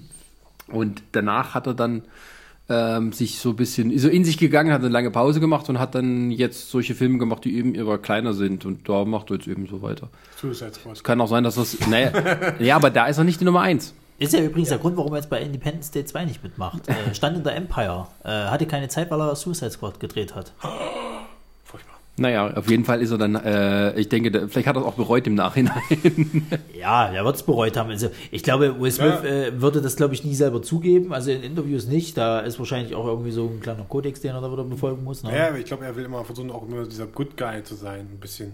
Also Ja, er- das war's- er- ja, er- das auch, Gerade bei ja. Django wollte er halt nicht dieser, dieser Böse sein, der irgendwelche Ja. anderen Leuten erschießt oder Naja. umbringt. Und dann hast du noch irgendwie, äh, obwohl er hat ja einen großartigen aber- Western gemacht, äh, mit Wild Wild West und Ja. hat schon alles da ab. Nee, der hat auch selber gesagt, Da hätte er mal lieber schießen sollen, ja. nee, der hat, glaube ich, äh, Will Smith hat damals für Wild Wild West hat er, äh, Matrix abgesagt. Der hätte Neo spielen können. Ja, ich glaube, ja. Nee, nicht wirklich, oder? ja. ja. Du merkst, du merkst eigentlich, eigentlich, eigentlich hätte er, hätte er, das hätte ihm doch damals dann schon den Sinn kommen müssen. Ich habe das schon mal erlebt. Ich, Aber Obwohl Jamie ich- Foxx ist super da drin. Das brauchen da Will Smith nicht. Nein, auf keinen Fall. Auf keinen Fall. Ich hätte ja, ich würde ja eher sogar sagen, dass Will Smith nicht das äh, hingekriegt hätte, was Jamie Mhm. Foxx jetzt kann. Obwohl sie ja jetzt alle sagen, dass der jetzt in seinem aktuellen Film, dieser, wie heißt der, Concussion, Conclusion? Ich, Concussion. Erschütternde. äh, richtig, Wahrheit. richtig super sein soll. Ja, von das, der schauspielerischen Leistung, so wie man Will Smith noch nie erlebt hätte. Hast aber auch nur gehört, weil sie es bei Kino Plus gesagt haben, wo du da warst. Ein kleines bisschen Werbung, ja. Ja, ja, ja, ja. ja. Ja, ich, bin, ich bin übrigens im Video zu sehen. man, muss den aber auch im Original, glaube ich, sehen, weil er damit so Nein, aber, äh, ich- aber um, wir bleiben ja bei Django Unchained jetzt hier mal. Ja, ich glaube, ich, also ich bin der Meinung, ich glaube nicht, dass er die Leistung hätte bringen können. Ich glaube, dass Jamie Foxx exakt das, das der Richtige dafür war und nicht, das mit hätte mit Will Smith nicht hingekriegt. Glaube ich einfach nicht. Ja, stimme ich zu. Ich auch. Aber schön fand ich auch mal Samuel Jackson, wo er über die Rolle geredet hatte, wo er dann zu Tarantino hat es gelesen, zu, angerufen und gesagt, You want me to, to play the worst Negro in film history? Okay. Muss ich echt fragen, äh, Samuel Jackson liest überhaupt noch die Drehbücher, sagt er einfach gleich zu. Das wäre mal eine interessante Frage. Ich glaube, der macht das schon von vornherein, nein, wenn nein, das ihm so äh, kurz erklärt. Äh, Schröck hat ihn das auch mal gefragt im Interview und da hat er ihm erzählt, er, er liest sich die, die, die äh, Drehbücher durch. Er will, ja, er will ja so viele Filme machen, wie das äh, Jahr Tage hat, dass er halt jeden Tag einen Film gucken kann mit ihm. Äh, Hat er es nicht schon erreicht? Nee, Ich noch weiß nicht. gar nicht, ich weiß gar nicht, ob er es schon geschafft hat. Aber er will, er will halt er, er, er, die, die Filme, die äh, er als Kind quasi selber hätte sehen wollen. Danach wählt er die Drehbücher aus. Wenn die ihm so sagen, das Kind in ihm wecken quasi und sagen, das Kind in ihm sagt so, das ist ein geiler Film. Deswegen entstehen auch so Filme wie Snake, äh, äh, Snakes on the Plane. Ja, warum dreht er dann sowas? Warum Snake on the Plane und warum sowas wie Big Game und sowas? Naja, Ich glaube, weil einfach weil das Kind in ihm gesagt hat, okay, damals Ich meine, guck mal, überleg mal, wenn du so jung bist und sag ich mal vom Ey. Film noch nicht so viel Ahnung hast und du hörst sowas, denkst erstmal, okay, cool. Samuel Jackson kann alles machen. Der hat auch wirklich jetzt schon alles gespielt, wirklich. Der hat, wie gesagt, hier Sklaven, äh, Präsidenten hat er gespielt. Ja, ich gehe näher an das Mikro ran für den Sascha, damit er mich besser hören kann. Gut, ja, schön. Deswegen, ach, Samuel Jackson kann alles spielen. Ja, der, der hat, glaube ich, mittlerweile. Der ist, glaube ich, das ist so, so, so viel, was so die Divas für, für, für äh, Der kann, der die kann, das, Frauen der kann das sind, erwachsene ist Mädchen er- in Kill Bill 3 spielen. ist er, ist er quasi, glaube ich, für die Männer. Also er Ja. hat, er ist, er hat, glaube ich, schon, schon so den, den Olymp des, des Filmemachens erreicht, Er glaube hat, ich. auch Naja. total, hat sogar Rollen, äh, ich glaube, bei Kill Bill ist er sogar mit dabei. Als, als Telefon. Nee, nee, er ist der Typ an der Orgel, den sie erschossen haben. Oder Quatsch, sowas. echt? Ja, ah, nee, ja, bei, bei, er. Hä? Doch, er sitzt, glaube ich, er ist der Typ, der an der Orgel sitzt. der hat nichts zu sagen. Doch, glaube ich, äh, doch, eine Szene, doch, doch, im zweiten Teil, da wird er gefragt, was er spielen kann. Und da siehst du ihn dann halt. Ach so, stimmt. Okay, da habe ich ja, ja, ja. gar nicht drauf geachtet, ehrlich Das gesagt. ist, das ist Samuel L. Jackson. ja, das muss halt mit dabei sein. Aber gut, bei Inglourious Bastards war nicht mit dabei. Ja, hm. Da wird bestimmt irgendwo ein Statist gewesen sein, so ganz im Hintergrund irgendwo. Naja, Ja gut, nächster. aber na, du hast noch nichts zu Django gesagt. Django. Django, Django, auch war mal, Django. Äh, ich muss dazu sagen, ich habe mit, ähm, mal kurz vorgreifen, ich glaube, Inglourious Basterds war mein erster Tarantino im Kino und glaube, Django war mein zweiter. Oh Gottes Willen. Ja, Entschuldigung, ich bin eingestiegen. Ja, da, mer da merkt man auch so ein bisschen, muss ich mal sagen, da merkt man so den Altersunterschied. Oh ja. Das merkst du auch bei den Zahlen nachher, bei den Wertungen. Das glaubt ihr. Ich habe das wirklich gespürt, wo ich jetzt die, äh, die Wertung von euch bekommen habe. Okay, gut. Machen wir noch weiter. Nächster Film. Ja, also zu Django brauche ich jetzt nicht viel zu erzählen. Deswegen machen wir jetzt weiter mit meinem Lieblingsfilm. Platz Nummer 4 mit 26 Punkten, damit ein Punkt vor Django. Kill Bill Nummer 1. Ne, dann erzähl mal. Ach, Kill Bill ist super. Er ist klasse. er ist klasse. Ey, er Kill Bill klasse. ist su- super. Wo soll ich anfangen? Musik ist super, Szenen sind super. Der war ein der- bisschen Es nervt noch spezifischer. nicht mal eine japanische Band, die die ganze Zeit.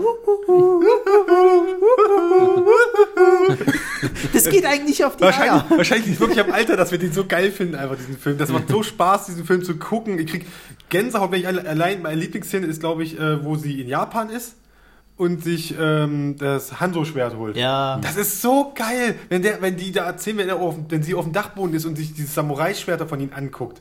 Und die dann darüber reden und sie meint so, ja, ich habe eine große Kaka äh, eine Ratte oder eine Kakerlake zu töten und so. Und dann er so an die Scheibe geht und dann so zu der Musik, zu Panflötenmusik. Ich hasse Panflötenmusik, ja. Und da spielt er, also sie kriegt Gänsehaut einfach mal davon. Und er schreit Bill an, an, an, die- an die, äh, glaube ich, hier an de, ans Fenster, halt in, in, die- an die schmutzigen Fenster. Ja. Und geht dann wieder weg. Das ist so geil gemacht. Und sie geht dann zum Schluss dahin und macht das noch so weg. Das ist cool. Ja, der einzige Film, der einzige coole, nee, das einzige Mal, dass James Last cool ist im Abspann von Kill Bill 1. das ist James Last hier, dieser äh, der einsame, wie heißt Schäfersjunge oder sowas? Das ist von James Last. Ja, das mag ja alles sein. Das ist Ach, der Film geht schon klasse los. Ich meine, allein die Szene. Äh, allein das äh, Zitat am Anfang. Allein, allein, Ja, allein. Allein für das Zitat, Mann! Alleine! Film, Was mir jetzt auffällt, wir haben bei keinem Film jetzt hier die Handlung erklärt, außer beim ersten. Das muss man nicht. Das, ist, das wissen doch die Leute nicht. Ihr, hört, ihr hört nur Fachleute zu. Entschuldigung. Da fand ich aber auch schön. Äh, Dead Proof ist ein, ist ein Stuntfahrer, der Frauen umbringt. Äh, Jackie Brown ist eine Frau, die äh, ihren, ihren drogendealenden Kumpel irgendwie übers Ohr ziehen will. äh, was, na? was, war Platz, was Platz 3 war Kill Bill, das ist die Fortsetzung zu Kill Bill äh, 1, die wir gerade besprechen, der super ist übrigens. und Django, äh, ja, Sklaven und äh, ein Zahnarzt. ein Sklave und ein Zahnarzt machen sich los, um Sklavenhändler zu töten. Punkt. und seine Frau zu retten. Und um seine Frau zu retten. So, Sascha. Und in Reicht Kill Bill das? 1 geht es um die Rache einer Frau, die eigentlich tot ist. Ja. Aber sie ist nicht tot und äh, sie erwacht wieder aus ihrem Koma und zieht los, um ihre angeblichen Mörder zu Junge, diese Hure ist heimsuchen. Ja, und äh, Wie, wie, wie ging der Spruch von dem Typen im Krankenhaus? Dein Name, mein Name ist ist Buck. Ich Buck bin hier war's, für einen genau. Ich Fuck. bin hier für den äh, Fuck. ja, ja. Spitze.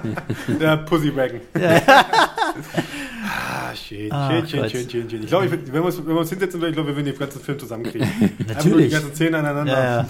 Super. Ja, ich- mehr möchte ich gar nicht zu sagen. Ich glaube, wir sollten auch gleich weitermachen, weil sonst redet Sascha irgendwas und macht mir den Film kaputt. Nee, ich finde, der Film war bei mir auch ganz weit oben. Es ist halt nur, ähm, ähm, es gibt für mich Filme, die für mich persönlich irgendwie mehr Eindruck gemacht haben, aber Kill Bill 1 ist so, äh, Tarantino hat ja immer so sagen, er sagt immer seine zwei Filmuniversen. Ein, einmal das, was so innerhalb von der echten Welt passiert, also sowas wie Pulp Fiction, sowas, und solche Filme, die sich Leute aus zum Beispiel Science, äh, aus Pulp Fiction angucken würden im Kino. Also er könnte sich vorstellen, dass Vincent Vega ins Kino geht und sich dann Kill Bill anguckt. Und äh, so geht er davor, weil der Film ist natürlich aber auch ähm, so ähm, abgedreht mit allem. Also man hat ähm, zum einen, äh, die Handlung ist mal wieder schön durcheinander, wie es bei äh, Tarantino sein sollte. Kapitel 1. Zwei.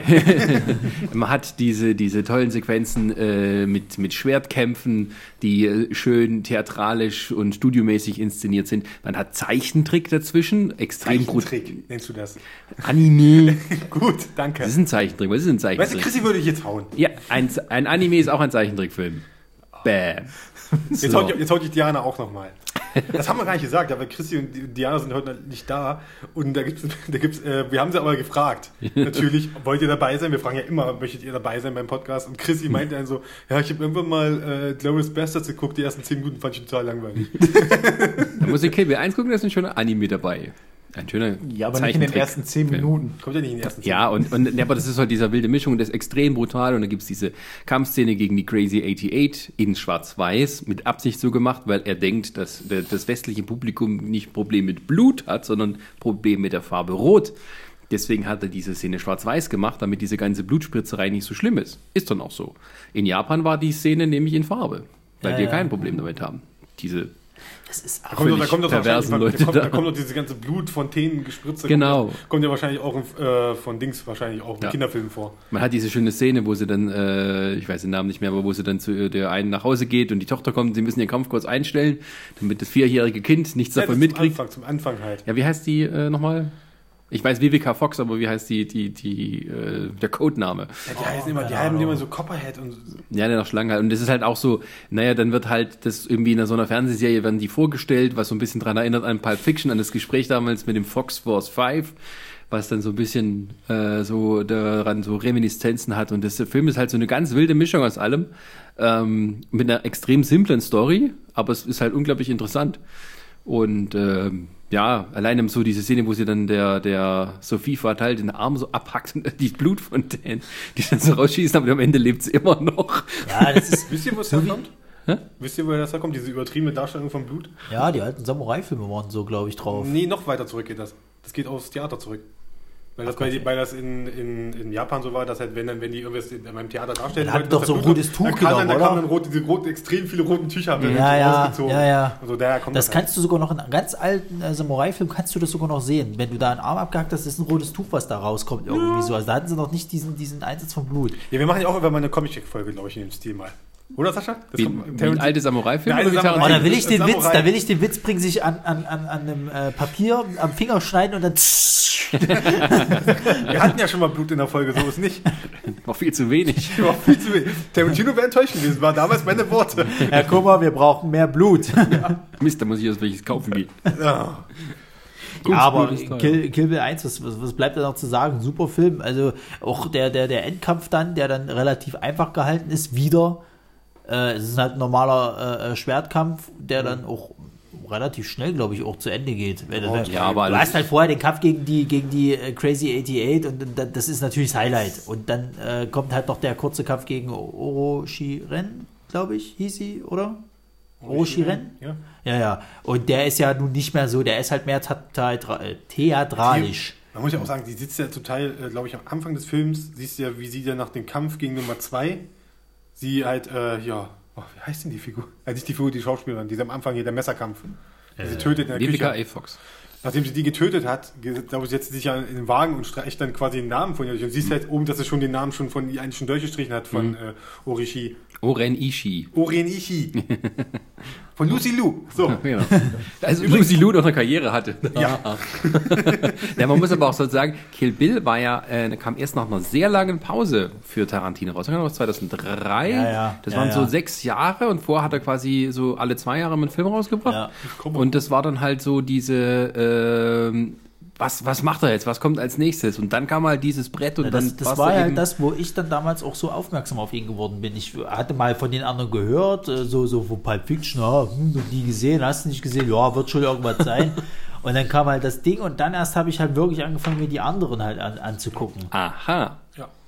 War bei mir genauso. Oh mein Gott. Ich war schon Tarantino-Fan, als Kill Bill 1 rein, äh, äh, ins Kino kam. Habe ich natürlich auch damals sofort gesehen. Äh, ich fand den auch ziemlich geil, muss ich tatsächlich sagen. Hat auch was damit zu tun, ich bin absoluter Martial Arts Film-Fan.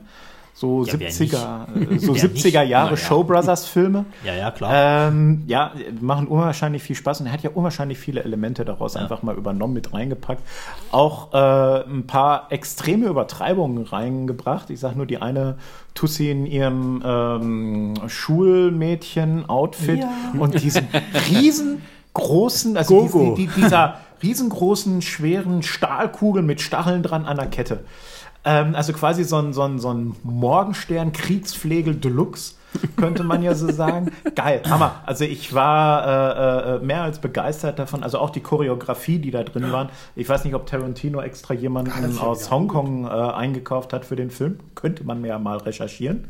Hier, Mama, Wikipedia. Bestimmt der gleiche, der zu der Zeit immer auch Matrix und den ganzen Quatsch gemacht hat. Da gab es immer einen Typen, der das alle Ja, obwohl äh, die Handschrift war schon eine andere, aber das muss nicht unbedingt was äh, äh, heißen. Ähm, aber ich fand den allein schon von der Choreografie einfach ziemlich geil. Und das war wahrscheinlich auch der Grund, warum beim zweiten Teil so wenig hängen geblieben ist, weil da fehlte unwahrscheinlich gerade Ja. äh, diese Elemente halt. Ähm, auch hier dieses Stilmittel äh, Schwarz-Weiß. Also ich fand das. Die Kampfszenen in Schwarz-Weiß waren gerade die etwas blutigen, fand ich gar nicht so schlecht. Im Gegenteil. Ich habe nicht gesagt, dass noch schlecht so war. ein- Es war halt nur von ihm ein es, Kniff. hat, es hatte so einen gewissen Arthouse-Style, äh, meiner Meinung nach. Also ich glaube, in Farben wären diese Szenen gar nicht so cool gekommen. Ja, aber das ist jetzt so meine persönliche Meinung. Ja, man merkt halt so mit diesem ganzen, äh, weil ja Tarantino macht ja eigentlich Filme über Filme. Er, er also habe ich auch mal äh, im Interview gesehen, der, der führt auch nicht Regie, dass da jemand sagt, du, wie, du- wie man sich fühlen soll und die Vorgeschichte erklärt. Der erklärt einem Schauspieler immer, wie er spielen soll, indem er Beispiele aus anderen Filmen nennt. Also wenn du jetzt so, dann, dann denk dran, äh, wie zum Beispiel hier, bei, wie es bei Bambi war oder wie äh, das und das war. Er erzählt immer eine Szene aus einem anderen Film, der soll es dann genauso machen. Ungefähr so stellt er sich das vor. Und so führt der Regie. Und das ist halt immer dieses, Es gibt ja, gibt immer ja auch auf so Tipps, Filmwelt bei bezogen. Hateful Eight hat ja auch gemeint, du sollst ja wie vorher musst du dir den und den und den und den Film am besten vorher nochmal angucken. Ja, ja. Damit du die Szene, damit du auch dieses Gefühl hast, damit du gut vorbereitet bist und so. Möchte ich aber nicht. Das muss ich jetzt nicht haben. Ja, aber so an sich muss der ja auch eigentlich ein recht entspannender Regisseur halt einfach auch sein. Also ich meine, da gibt es ja immer die diversen Anekdoten irgendwie, sowas wie, weiß ich nicht, ich glaube bei, bei Django Unchained gab es irgendwie in der Pause Shots und, und, und äh, äh, was, was, ja, auch so, er unterhält sich halt unglaublich gerne mit den Leuten halt über Filme. Er ist ja nur schon jahrelanger Freund und Best Buddy von Samuel Jackson und lauter so ein Kram. Also Der ist, der ist halt ein riesen Filmfan. Der, der, ja, ich sag mal so, so wie du, es gibt ja die zwei Seiten von Tarantino. Es gibt ja die Seite, die du aus Interviews kennst, weil ich habe manchmal so das Gefühl, es ist scheinbar jetzt in Mode gekommen, Tarantino in Interviews anzupissen. Also ihn auf die Palme zu bringen. Ja, habe ich so manchmal das Gefühl, weil jedes zweite Interview mit ihm, da regt er sich auf. Ist alles scheiße, die haben sowieso alle keine Ahnung. Ich habe manchmal so das Gefühl, die tun mit Absicht die schwierigen Fragen ihm stellen, um ihn halt irgendwie auf die Palme zu Naja, da bringen. gab es mal so ein Interview mit so einer britischen Reporterin, die halt versucht hat, ihm immer zu stellen, dass seine ver- gewaltverherrlichend seien. Ja, ja. Und damit auch so verantwortlich, wenn irgendwo was ist in der Art. Und das hat ihn sehr schnell auf die Palme gebracht und hat dann so ein bisschen, naja, hat ja gesagt, was er davon hält, in sehr deutlichen Worten. Und wenn das dann andere sehen, ah, das ist ja dann irgendwann wie Kinski. Am Ende hat man den nur noch interviewt und gehofft, dass er sich aufregt, damit man aber klar. schöne Bilder hat, Ja, mit denen er dann. hat sich ja zuletzt doll aufgeregt, als nachdem äh, in Vorbereitung äh, auf Hateful Eight, wo dann das, das Drehbuch geleakt worden war. ja. Ja. Da hat er sogar zum Teil gesagt, er dreht keine Filme mehr oder sonst was. Naja, der hat gemeint gehabt, er hat ja noch fünf weitere irgendwie in der Hinterhand. Er hat immer irgendwo eine Schublade. Er, Ja, der Mann hat 30 Schubladen im Haus. in Ah, die Er wollte es dann eigentlich nicht mehr machen. Dann hat er aber so eine Art Lesung, theatralische Lesung Sie hat gemacht. aufgeführt, dachte ich. Nee, nee, so gelesen. Ne, der hat eine, eine Aufführung gemacht als Lesung, nicht als auf als Theaterstück, sondern nur als Lesung. Und das war so erfolgreich, dass er dann doch sicher war, er könnte einen Film machen. Und äh, da haben sie, das würde ich aber gerne sehen, das habe ich nirgendwo gefunden. Es gab mal eine Lesung von Star Wars mit bekannten Schauspielern, in, die halt das Originaldrehbuch von Star Wars gelesen haben, wie ein Theaterstück, wie es halt manchmal so ist. und dann lesen. Original, Original, Original. Das Original, das haben sie einfach so vorgelesen. Ich weiß Nee, nicht, das ob es Original- Abschrift... Originale. Nee, nicht das Urding, sondern das, schade. das, was man im Kino Das würde ich mir gerne mal angucken. Und das war halt irgendwie, das kam unglaublich gut. Da gibt es auch keine Videoaufnahmen, glaube ich. Ellen Page hat Han Solo gespielt. What? Muss richtig gut gewesen sein. Okay. Krass. So. Aber gut, ähm, gibt's noch was zu sagen zu Kill Bill Numero Uno? Ich finde ihn ja super. Das hast du schon gesagt, da gibt's nichts mehr dazu. Ja, du hast, du hast, äh, was vielleicht noch abschließend zu sagen ist, du hast halt natürlich die ganzen Andeutungen halt, auch gerade der, der äh, äh, Anzug äh, von der Bride, den sie trägt. Ist ja nur eindeutig aus. Was war es hier? Die Todeskralle? Oder ich weiß nicht, irgendein Bruce Lee-Film. das, ein Bruce klassisch, ich glaube, den hat er in mehreren Filmen sogar getragen. Sicher, ich dachte, der war nur aus die Todeskralle oder irgendwas. Also zumindest immer, wenn es irgendwelche Bilder von Bruce Lee gibt, hat er Ja, diesen ja, der hat Anzug dieses. Ding an, klar. Ja, und es gibt auch, ich glaube, bei einer Folge von Starsky und Hutch, jetzt ist völlig äh, äh, äh, ähm, abseits, da muss, waren die auch mal äh, Bodyguards von irgendeinem asiatischen Schauspieler und der rannte auch genau in diesem Anzug immer rum. Ja, der war dann irgendwann. Ja, das Ding hat schon einen gewissen Kultfaktor. Ja.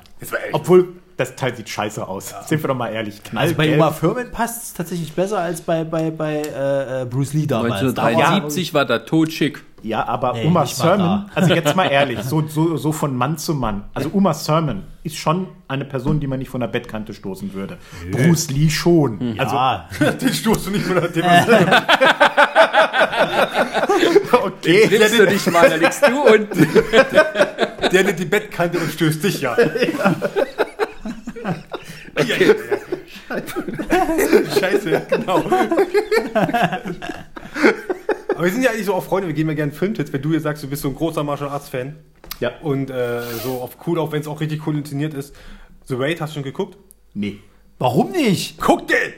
Nee, ich Den ersten sowie den zweiten. Den zweiten ich auf jeden Fall. Alter, der ich bin so zweite. 70er, 70er, 80er. Guck das, Da, Ron. wo, The Guck Raid 2, das. das ist also. Guck das. Na gut, Guck das. wenn ihr mir das sagt, ich tue Der ja alles, zweite, was ihr mir der sagt. zweite äh, auf, auf, was ist das, Autobahn?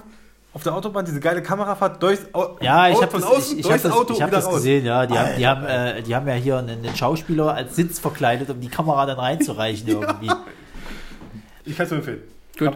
Also dafür empfehle ich euch den Pirat aus Shandong. Sehr schöner Film. Eine Mischung aus Martial Arts und Film Noir. Du könntest mir auch jetzt guten Wein empfehlen, das würde mich doch glaube ich. Okay, also schließen wir Kill Bill Sorry. 1 ab. Ja, Gilbert. Ja, hat's ist okay. Okay. Ach, ihr wollt jetzt von mir wissen natürlich, wie es weitergeht, ne? Der Typ wäre nicht schlecht, ja. Ach so, oh, jetzt, jetzt geht's los. Jetzt Aufs Treppchen, Bronze. Jetzt geht's aufs Treppchen. Jetzt kommt die Bronze, jetzt gibt's ein Blumensträußchen und einen kleinen Deck mit 28 Punkten auf Platz Nummer 3. Eigentlich sein Erstling, Reservoir Dogs. Der, der war ja auch geil. Der ist mega geil. Das ist ein, ein also eigentlich Wahnsinn, dass der mit so einem Knaller schon anfängt. Also, Vor allen Dingen, das Geheimnis an diesem Film ist, es passiert ja eigentlich nichts. nö, es ist ein ist, also die, die sitzen da in diesem, ich glaube, ein Lagerhaus war das, Ja. und labern diese Ja. ganzen Anderthalb. anderthalb Stunden, labern die durch. ja, aber es passiert halt so viel. Also es Sascha korrigiert die ganze Zeit. Lagerhaus, ja, zwei Stunden. Ja, man muss, also ich, ich habe diesen Film damals äh, für ein Filmseminar äh, besprochen. Da ging es um Montage und sowas. Äh, und dann das Thema Tarantino, meine Gruppe. Und äh, wir haben äh, das aufgeteilt, die ersten drei Filme. Mehr gab es damals noch nicht. So alt bin ich schon. Ähm, Mann, da haben wir. Reservoir Dogs und Reservoir Dogs habe ich damals dementsprechend auch ein paar Mal gesehen, um so diese Analyse und alles zu machen. Und mir hat davor schon gut gefallen, aber da wurde am ersten Mal klar, was da auch alles dahinter steckt. Und dieser Film ist halt wirklich so etwas, man kann es auch gar nicht mehr so richtig nachvollziehen, wenn man da 1992 in dem Kino saß und da kommt dieser Film und wie es dann war, wenn man dann wieder rausgegangen ist, einfach so, weil es vorher äh, es in der Art es zwar auch schon gab, weil das ja überall diese Bezüge sind und die Handlung ist auch geklaut von dem Hongkong-Thriller, mehr oder weniger. Ähm, aber das muss damals ein tolles Erlebnis gewesen sein. Das ist ein bisschen schade, dass man das nicht so haben konnte. Und ähm, ja, genialer Film. Ich glaube, er hat, ich, hatte, ich weiß nicht, ob ich bei mir auf Platz 2 hatte oder auch auf Platz 3. Aber 3 ist, glaube ich, in, für Kannst dir sagen, nee, das glaub ist ich, ein drei. guter Platz. Du hattest ihn auf Platz 3. auf Platz 3. Gut. Ja. naja, also was gibt's da groß zu sagen? Da passiert halt trotzdem äh, relativ. Also man könnte ja kurz mal die Handlung halt, geht ja um, wie viel waren's, äh, Leute? Äh, ich glaube, sieben oder acht Gangster, Ja, die ja. eine Bank, äh, die einen Raubüberfall auf ein Juweliergeschäft äh, Ja. machen und es geht schief und äh, die treffen sich wieder an ihrem äh, äh, Sammelpunkt, ihrem Geheimen und in verschiedenen Rückblenden wird dann aufgeklärt, dass einer von ihnen ein Verräter bzw. ein Polizist ist, der das Ganze sozusagen unterwandern sollte. Aber es ist trotzdem so viel schiefgegangen bei dem Überfall, dass am Ende es eben im Tod oder auch nicht Tod von allen endet.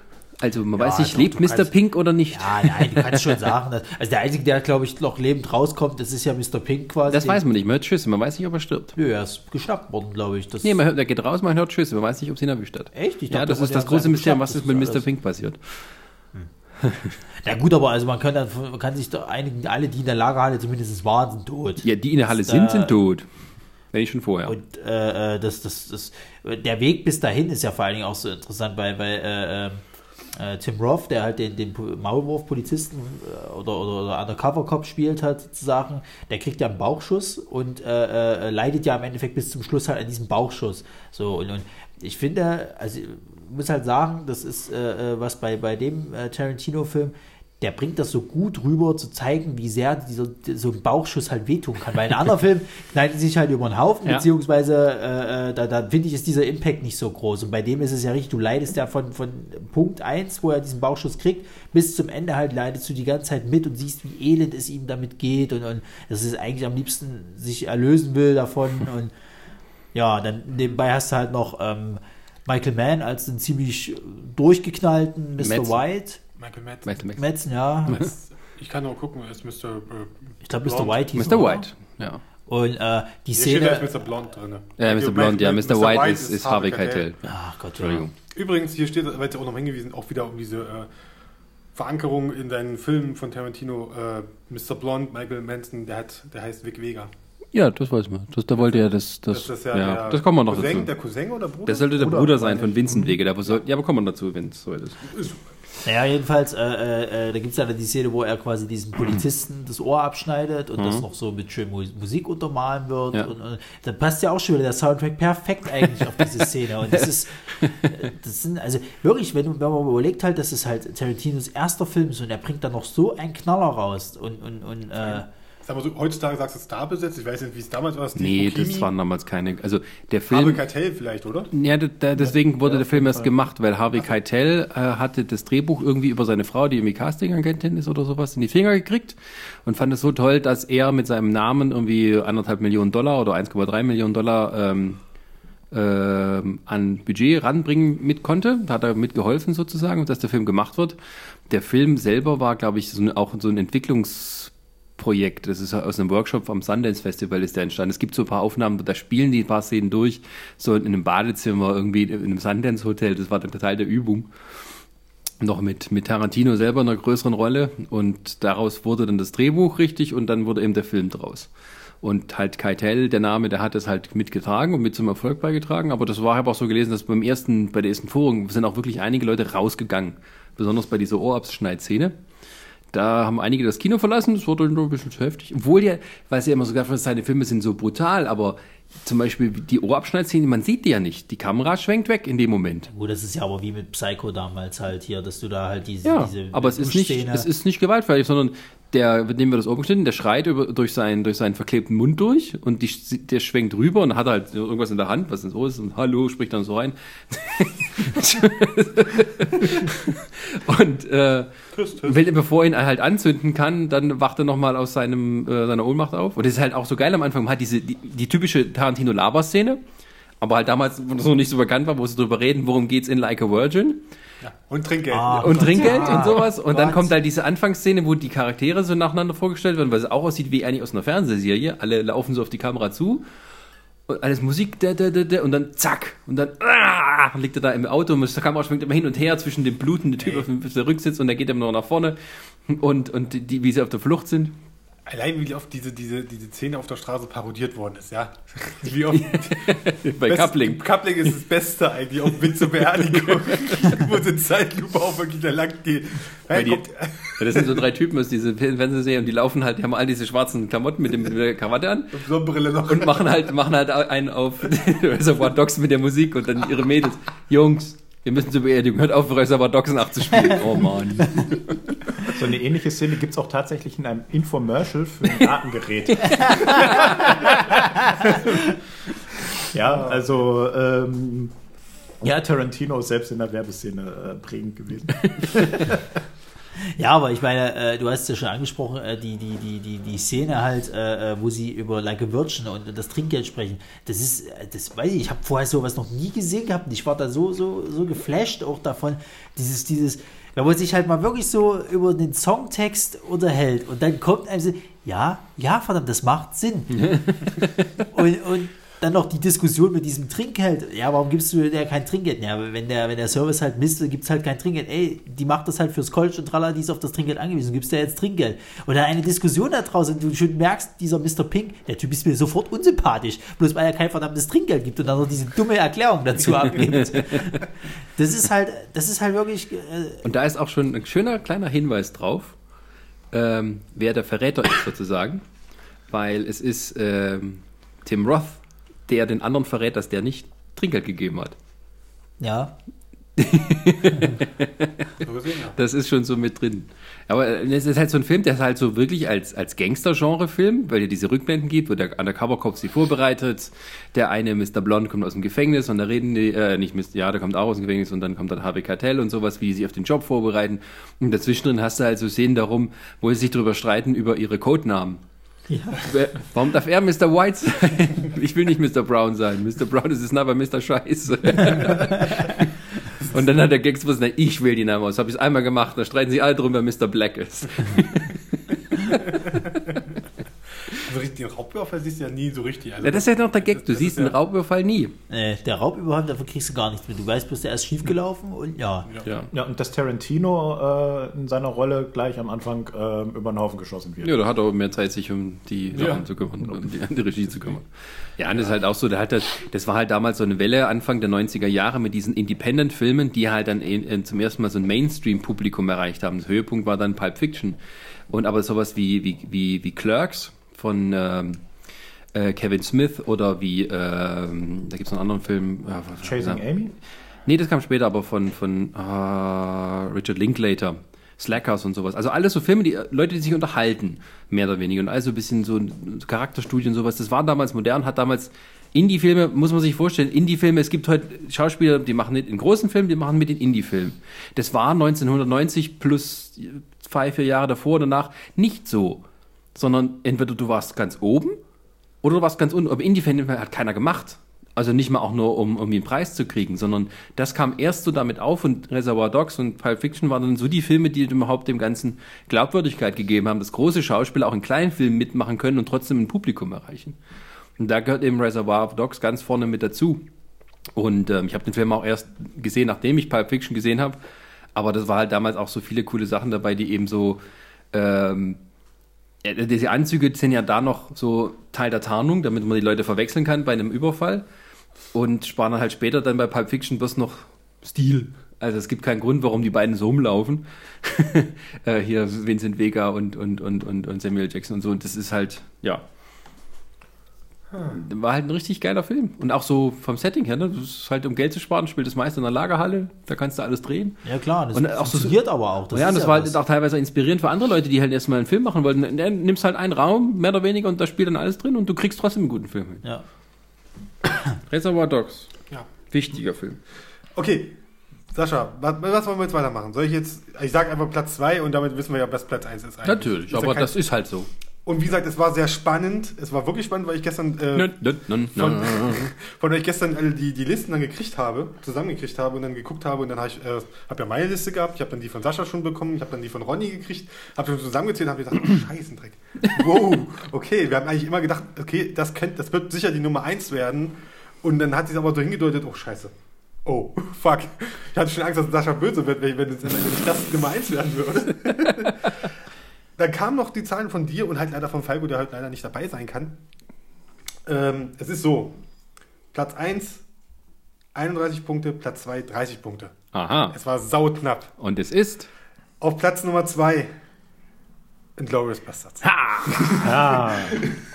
Du klangst übrigens gerade schon wieder wie der Typ von der Chartshow. Hör auf, sowas zu gucken. Ich guck sowas nicht mehr. Mi- Nicht mehr. Nicht mehr. Nicht mehr. Das Seit letzter Woche, oder ja, was? Nein, ich war halt damals jung und brauchte das Geld und äh, es war halt auch eine Zeit, wo tatsächlich nichts Besseres im Fernsehen lief.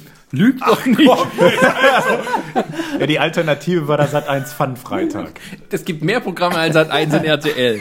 Ach ja? Ja. Ja! Die haben noch größere Scheiße gesendet, glaubt mir. Und dann, Glaub ey, nicht. wirklich, wirklich, dann lieber Internetpornos oder so. Ey, als das wirklich ist. Ja, aber ich habe ja nicht das alleinige Stimmrecht über das Jetzt Fernsehprogramm reden. gehabt. Mann! Ja, übers Vögel? Ja. Filme! Ach so, Filme. Filme. Ich habe Vögel verstanden. Filme.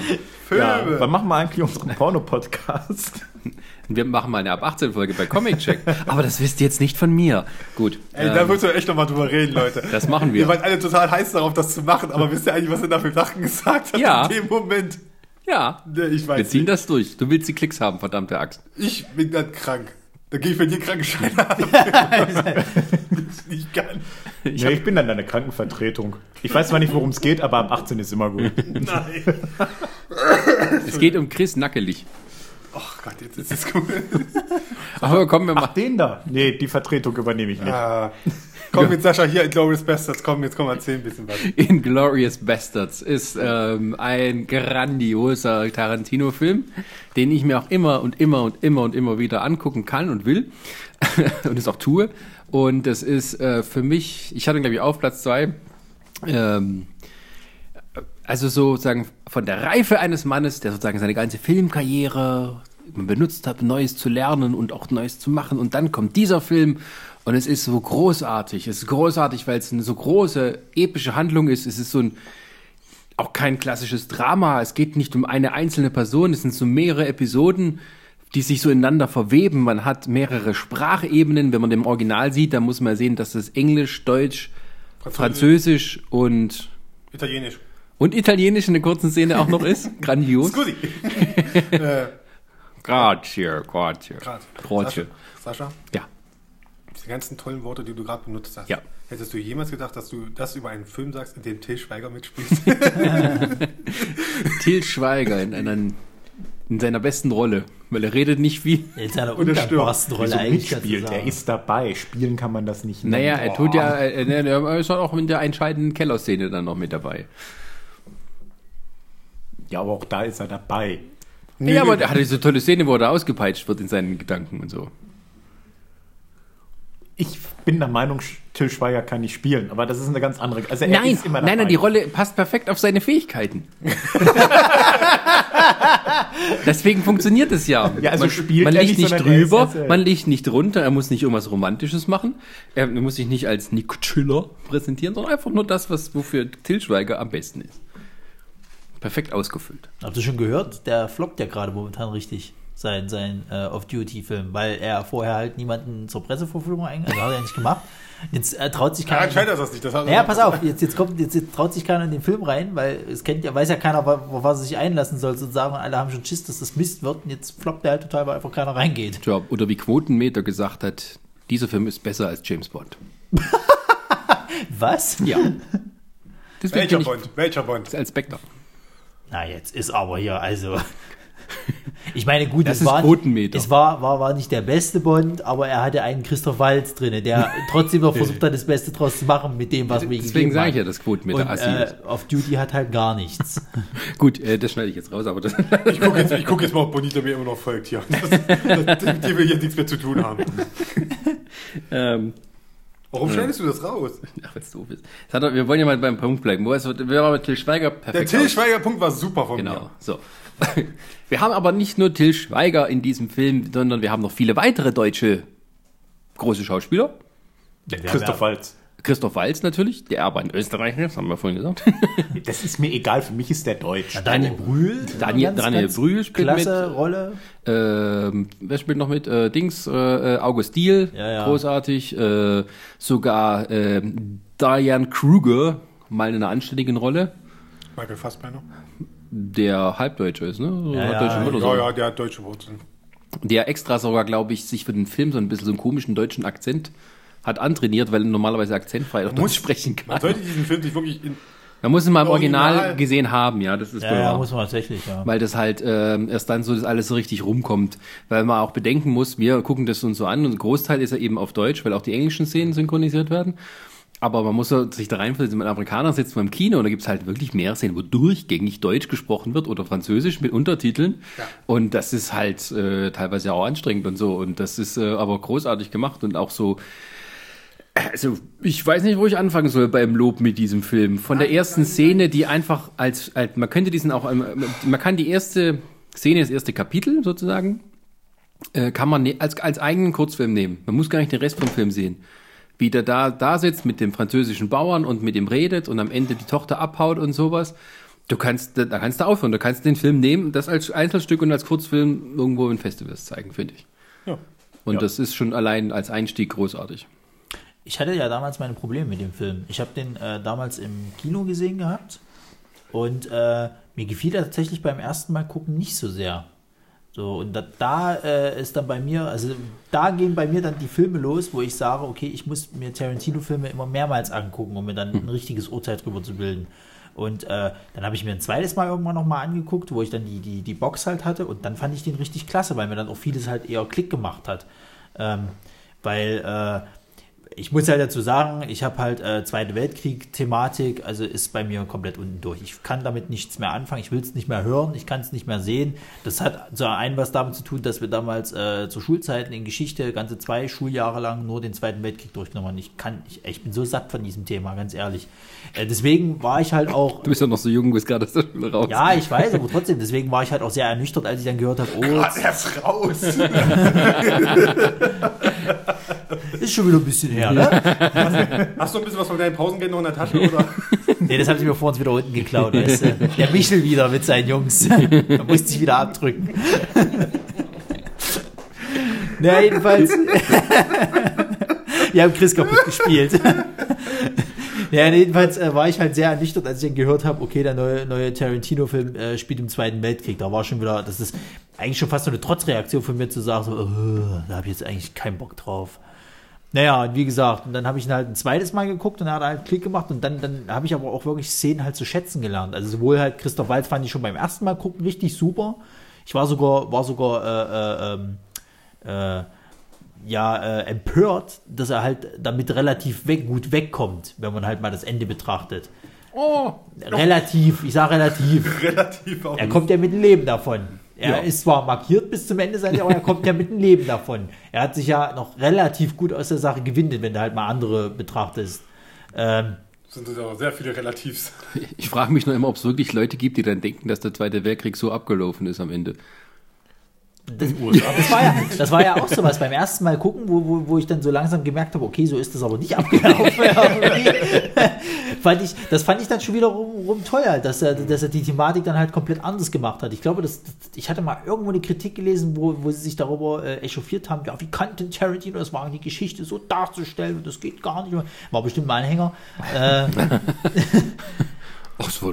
ja, ich meine, es ist halt auch so, dass dieser Film eben so ein, eben dann wieder irgendwie so auch so ein Trash-Film ist, in dem man eben sozusagen äh, das die ist- Geschichte umschreibt, Das ist ja beziehungsweise das eigentlich, halt. ja, das, eigentlich geht es ja wirklich auch so zum Teil, zum Beispiel Holocaust spielt da eigentlich gar nicht so die Nö. große Rolle in dem Film. Ja gut, aber nee, aber in dem Film ist es ja so, das ist ja irgendwie so ein bisschen auch so ein Fantasiefilm.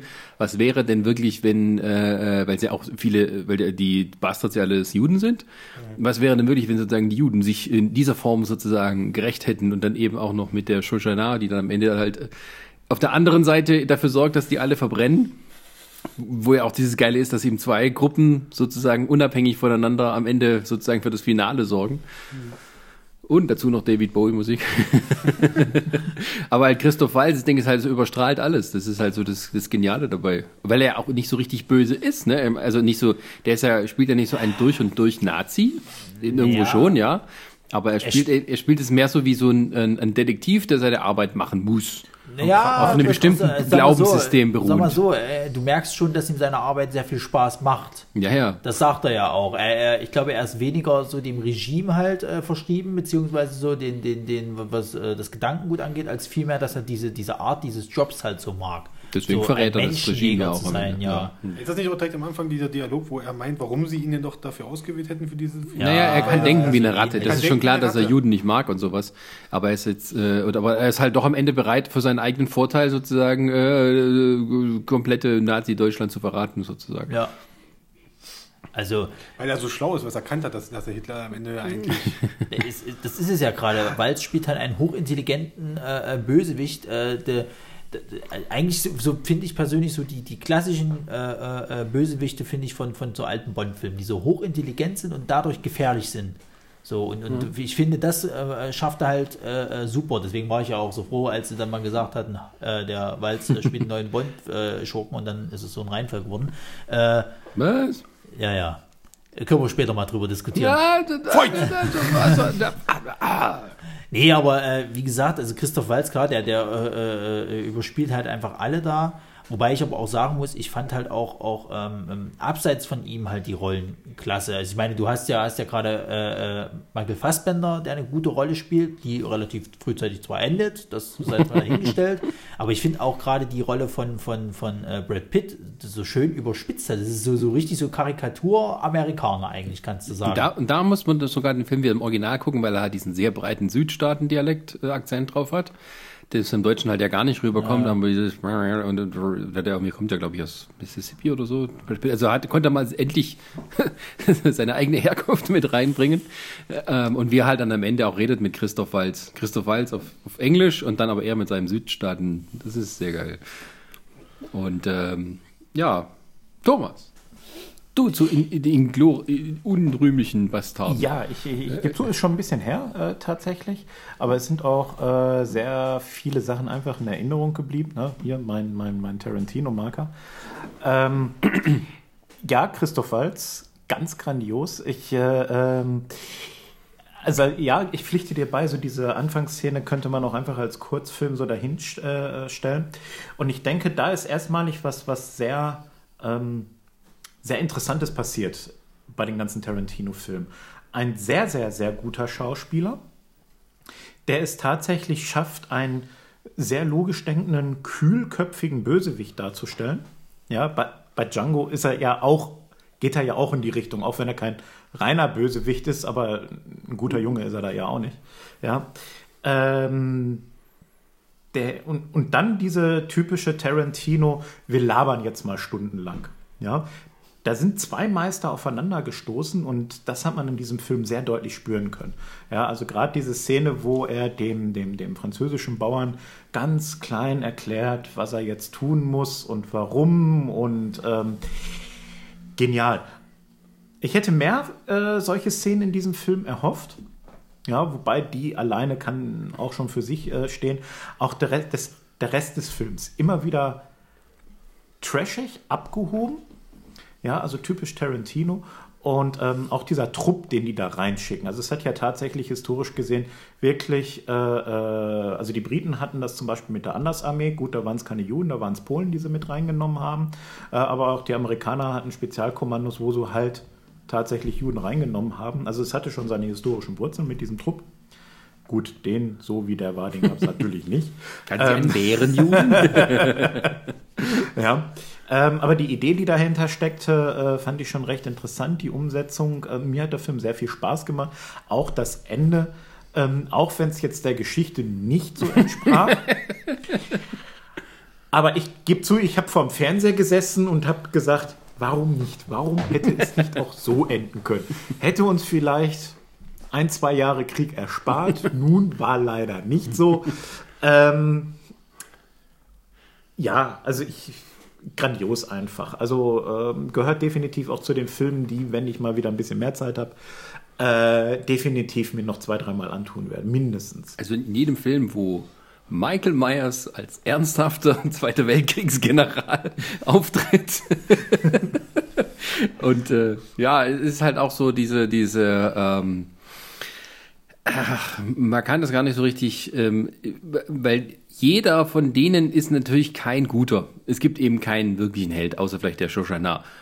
Aber die spielt gar nicht mal so eine große Rolle, sondern alles dreht sich so ein bisschen rum. Am Ende sammelt sich halt alles in ihrem Kino und so. Und ähm, das ist halt auch so ähm, genial gemacht, wie zum Beispiel Daniel Brühl, so als erster, man so besonders mit Charme auftritt und sowas. Und der sich dann immer weiter so entblößt, dass er nur ein arroganter ähm, Supernazi ist eigentlich. Ähm, der halt auch alles sich nehmen will, was er, was er äh, kriegen kann und dann am Ende ähm, ja sogar noch ähm, ja unsere Heldin dann mitnimmt sozusagen. Ähm, das, er ist eigentlich mehr ein richtiger Bösewicht, als es Christoph Walz ist. Ja. Also so von der vom, vom Nichtmögen her. Ähm, abgesehen, sage ich jetzt mal vom, vom Showdown, ist es auch interessant zu sehen, dass eigentlich alle, so, immer die Situation, wenn es wirklich, wo es wirklich spannend wird, immer, sind eigentlich immer gleich aufgebaut, da sitzen Leute an einem Tisch und, und quatschen. Das hat nicht überall, wenn du jetzt den Anfang siehst, ob du jetzt an die Kellerszene denkst, ob du jetzt an äh, diese Szene im Café denkst mit Mhm. Christoph Walzen, wo du, was natürlich nochmal so als Zuschauer natürlich so, oh shit.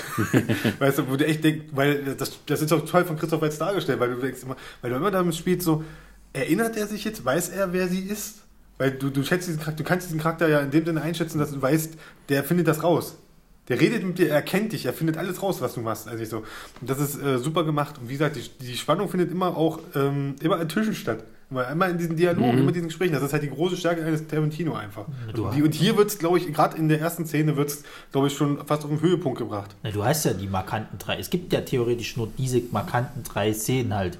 Die, die erste halt am Tisch, dann die im Keller und die im Restaurant. Ansonsten Ja, müsste ich- beziehungsweise noch am Ende mit, mit äh, dieses, diese, diese, diese, äh, mit Walz und Brad Pitt halt auch, die sitzen auch an dem Tisch. Ja, oder wo sie, äh, wo, Ja. er, wo, wo Daniel Brühl versucht, ähm, die ähm, im, im, in diesem französischen Café.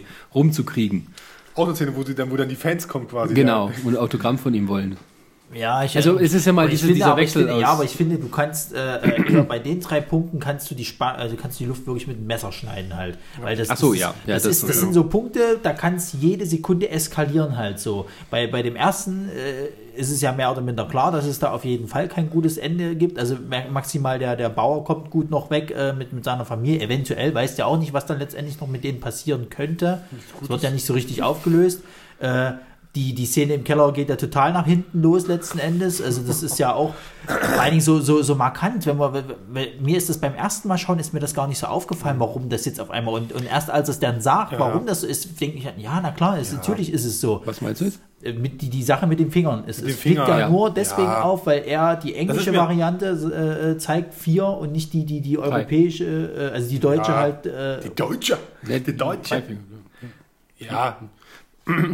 Genau. Kann, ja, liebe Zuhörer. Aber das ist- Ja, das Alberne dran ist noch, nach nach diesem Film habe ich mir angewöhnt, äh, drei immer so zu zeigen. Ich weiß nicht warum, ich musste immer dran denken, wenn ich drei zeigen wollte, und habe dann ist irgendwann, wenn ich mal drei zeige, mache ich so wie, Das aber liegt, dass wie die Engländer das machen. das aber liegt, dass wir keine, nicht mehr so viele Nazis haben. Ja, aber es ist, es ist halt, es ist halt auch so wie, wie, wie dieser, dieser, was ist denn der überhaupt? Generaloffizier? Ich weiß gar nicht in dem Keller. Der, der Typ, der die da nicht so in Ruhe lässt. Der SS-Mann.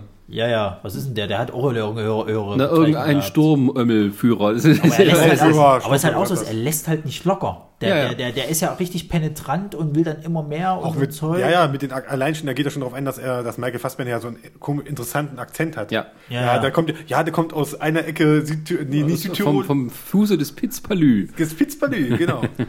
Beziehungsweise auch das nochmal auch wieder eine Szene, die eigentlich auch am Tisch stattfindet, oder zumindest im Sitzen, ist natürlich auch die äh, mit Diana Krüger und Christoph Waltz im Kino. Wo er dann äh, sie mit dem Gips quasi. Ja, ja, Ja, ja, Gipsszene. und das ist dann, dann wirkt. Und Das also, sind übrigens nicht die Hände von Christoph Waltz. Ich weiß. Ja, das sind die Hände von Quentin Tarantino. Okay, klar, warum Also nicht? er wirkt sie, nicht, nicht Herr Waltz. nein, er hat sie ja wirklich gewirkt. ja. Also die hatten sich halt verständigt, äh, sowas zu machen, damit es echt wirkt. Dass er, und sie wollte aber nicht, wenn, dann soll es er selber machen. Und die hatte quasi einen, einen Take zugestimmt, dass es so lange wirkt, bis es nicht mehr geht. Und ich sag mal ganz kurz, ohnmächtig geworden deswegen. Also wenn sie da so kämpft über dem, das ist echt, also zumindest in einem kontrollierten Maße. Okay. Gut, Ja. es gibt Leute, die nehmen dafür Dienstleister. Also Ich habe ja auch mal gelesen, also wenn jemand erwirkst, es dauert ein Weilchen, weil du musst da echt Kraft haben und also auch eine bisschen Ja, Geduld. also es ist immer nicht so, wie es sich dargestellt Hast du dich vorher oder danach interessiert dafür? Das hatte ich mal irgendwo gelesen. Das Ja, ja, ja. Erwürgen dauert lange. ja, ja. Aber nicht so einen schlechten Film, wo die Leute so an den Schultern anpacken Ja, ja. und dann Achso. Du, deinen komischen Chat. wo du Es gab auch mal einen. Film mit, mit Kinski. Da sollte er jemand würgen. Das hat ein Schauspieler hat das erzählt, die Geschichte mit Kinski. Kinski sollte ihn würgen und hat dann gesehen, bei einer Probe hat er es mit der Puppe gemacht. Und Kinski halt wie ein Tier da drauf und hat der Puppe den Kopf abgerissen. Und hat, das mache ich nicht. Das ist mir völlig egal. Und dann ist, dann hat er später ist ihm Kinski über den Weg gelaufen, hat ihm so eine Tür aufgerissen. Du feige Sau, du Ach ja, Herr Kinski. Ach nee. Ja, aber äh, Kinski in einem Tarantino-Film, das hätte ich mal gern gesehen. Ach ja. Ach ja. Das wäre sehr spannend. Ja. Äh, Ja, aber also die, die, die Szene im Restaurant, finde ich, ist eigentlich die, die, die heftigste, finde ich persönlich. Weil, ja, okay, du als Zuschauer weißt jetzt nicht so richtig, weiß er schon, weiß er schon, äh, weiß er es nicht. Also ich bin doch, ja. vermute immer noch davor, er wusste es äh, auf jeden Fall, dass sie es ist, aber er nimmt das ja wie so ein Spiel halt auch. Naja, man denkt, ja, man, man, das Ding ist, man überlegt dann kurz in der Szene zurück, wie war das? Hat er die gesehen? Er hat sie nur von hinten gesehen. Und sie war auch so dreck, beschmiert. Also man hat ja nicht, die sieht ja ganz anders aus als Ja, da. ja, ja, ja. Aber vielleicht hat er auch Fotos von ihr, wohl damals gab es schon Fotos, Ja. gab es das, dann wahrscheinlich nicht und sowas. Und äh, also Fotos im Sinne von, dass man so irgendwo eine Akte hat. Ähm, und ähm, wahrscheinlich hat, also ich meine, er hat sie nicht erkannt. Und das war eben, ich meine, die kommen, die kommen sich auch nachher nicht mehr so in die Quere, oder? Äh, nee. Nee, das ist nur diese eine Szene Ja, und ja. nachher geht alles wieder aus dem, über, den, Ja, ja. über die Bastards und dieser tolle ist, italienischen aber es Szene. ist im Allgemeinen, es ist so eine ekelhafte Szene eigentlich, wenn du es halt so willst. So, so, dieses, diese so, so, so, so Kleinigkeiten wie Stück Apfelkuchen bestellen, Sahne drauf machen, das ist alles so ekelhaft halt, ja, weil er Strudel. So, so, so, so, so, Und dann, noch- dann noch die Zigarette drin ausdrücken. ja, aber es ist es Nee, er halt- macht, aber das ist so das ganze Ja, ja. Charakter da so in dem Ganzen drin. Da warten sie auf die Sahne, auf Ja. Französisch und dann halt am Ende ist mir scheißegal. Das war alles nur gespielt, wurde es dann also. Aber es ist halt so einfach wirklich so eine richtig ekelhafte Szene halt, weil er halt einfach so ein durchtriebener Charakter halt ist und du nicht so richtig lesen kannst, wie er jetzt nur reagiert. Natürlich auch noch eine Hammer-Szene ist natürlich, äh, die, mal ohne Tisch, weil das wäre ziemlich dämlich gewesen, aber zumindest in Sitzen natürlich ist äh, draußen, wo sie äh, irgendwie im Wald sind, äh, mit dem Bärenjuden. Ja. Ja. Die Vorstellung des Bärenjudens. Ja, ja. Das, ist, Ja. das ist genauso einfach, das ist so geil und cool gemacht. und dann aber auch nur wieder als Rückblende für Hitler erzählt. Das ist ja auch das Ja. so in dem Film. Kommt Übrigens von unserem ehemaligen Leipziger Tatort-Kommissar gespielt. Wer jetzt? Ja, Ja. Hier, äh, der Hitler, der wird gespielt von ähm, Ach so, ähm, okay. ähm, wie heißt Der der? Hitler. Äh, ehrlicher? Nein. Nein. Wie heißt der Schauspieler nochmal? Der letzte Leipziger. Ach, der letzte, das war. Oh, ja. Ich füge hier eine längere Pause im Schnitt ein, damit es noch. Äh, Ja, so ja, aussieht, als ja, wird's das Das ist. wirkt nur gerade so. Das wirkt gerade nur Du so. musst nur noch hinten auf der Packung gucken. Wir haben Also das, das noch war nicht die Tomalla, sondern Das der war nicht Wutke. Wutke hieß der. genau. Wutke. Weiß aber nicht mehr, wie der mit Vornamen heißt. ist Ich, ich hab's doch nicht mit ist ja Namen. sowieso, ist ja Nicht sowieso. Wolfram Wutke, das war Ja, ein der das Bären, der- Bärenjude ist von, von Eli Eli Roth. Roth, ja. Genau. Sollte mal, eigentlich war, war jemand anders dafür gedacht, nämlich Adam Sandler. Nein. Das ist wirklich war, das war wirklich, er hat wirklich äh, Adam Sandler dafür haben wollen eigentlich. Oh, wie sehr hätte ich gefeiert im Kino, wenn Das er zum Schluss sich hochjagt. Das wäre echt Adam strange. Sandler und, und Til Schweiger in einem Film. Ein Film. Ei, ei, ei, ei, ei. Aber generell, der Film ist ja eigentlich äh, super besetzt, auch weil du hast ja so viele deutsche Schauspieler dabei. Ähm, wie heißt, wie ist der Kleine? Der ist doch ein Comedian, ist das doch, oder? Ach, du meinst hier. Am Tisch, wo sie äh, unten im äh, Keller sitzen. Ja, äh, der, der, der. Ach Gott, wie heißt der denn gleich? Der hat früher Der Zack. hat doch, der Den, hat doch, den, sie immer so, den sie immer so schikanieren auch. Ja, ja. ja, der hat doch auch diese Comedy-Sendung gehabt. Äh, hier. Zack hieß die irgendwie. Ja, Zack Ja, irgendwas. Der heißt, glaube ich, Zack. mit- Bella B spielt mit. ja, Bella B, genau. Ja, das Ah, ist ist aber, das ist geil. Ja, aber das ist aber geil. Das ist so, alle im Kino lachen und du kannst dir vorstellen, in keinem anderen Land auf der Welt wird dieser Mann erkannt werden, dass das Fehler B ist. Und das ist aber trotzdem cool, weil der dann halt dabei ist. Und, hm? und Martin dann, Wutke. Martin Wutke, Martin genau. Nicht Simone Tomala als Adolf Hitler. Obwohl, was ich gehört habe, soll sie geistig, na, aber gut, ähm, von der Art her. nee, nicht von der Art. Aber äh, ähm, um, Umgangston. Ähm, äh, ja, ansonsten, die Glorious Bastards ist einfach, sagen wir mal, er sagt ja auch am Ende so schön selbst beziehen, ne? Ja, ich glaube, das ist mein Meisterwerk. Die, die letzten Sätze im, Ja. im Film. Mag man vielleicht ein bisschen als Hybris auslegen, aber aus meiner Pitt. Sicht, Vielleicht für Brad Pitt. wieso? Hast du schon mal Benjamin Button gesehen? Ja, den finde ich auch gar nicht so schlecht. Hast du schon mal äh, Rendezvous mit Joe Black gesehen? Ja. Wahrscheinlich das damals im Kino, Für weil alle, die Habe nicht- ich, hab ich, äh, äh, äh, wo habe ich denn das jetzt letztens gelesen gehabt? Ähm, Joe Black mit dem Trailer zu Star Wars. Ist es das Wort? Ja, ja, ja, ja, ja. Ja, Das- das hat man schon mal in einem anderen Podcast. Ja, das stimmt aber nicht. Aber wenn ihr, gut, wenn ihr gute Schlafmittel sucht, dann guckt euch Joe Black und Benjamin Button an. Findest du? Die sind so langweilig. Also äh, Joe, Joe Black Button? ist doof, aber, aber Benjamin Button ist so David langweilig. Fincher? Der dauert so Ich lang. mag den. So, Der dauert so lang. Ja, Im doch- Gegensatz zu Tarantino-Filmen, Ja, die auch Tarantino lang sind, auch aber nicht langweilig sind. Kommen wir nochmal zu Death Proof. Wie lang ist der denn eigentlich? Dead Proof. Du kennst du auch. Der ist nicht kurz genug, das ist das Problem. Das, Also hier ja, das ist ja Fassung 1 und 2. Ja. Ja, hier, hier steht was von 184 mit Clement Terror Das wäre zusammen. das wär mal. Dead Proof, 184 Minuten. noch mehr, bitte. Noch mehr Gelaber. Ja. Ja, wenn da noch ein zweiter Lapdance mit Ja. drin ist, können wir drüber reden. Na kommt, dann machen wir jetzt hier das Grand Finale. Äh, mit 31 Punkten auf Platz 1. Wer hätte es gedacht? es ist nicht sein Auftritt bei Alias. Wie ist die Serie? Die Agentenserie? Alias, ja. Alias. Alias? Da hat er, hat er, hat er als Schauspieler gespielt. Es ist nicht. Es ist auch nicht. Äh, wo hat er noch mitgespielt? Beziehungsweise von die, die Folge Dawn? von Dusty Dawn. Es ist auch nicht. Äh, Was, war, was, hat noch, was hat er noch Regie geführt? Weißt was du, war das? du- Bei Emergency Room Wenn du den Gag machen willst, dann musst du ja wissen, was jetzt kommt. Nein!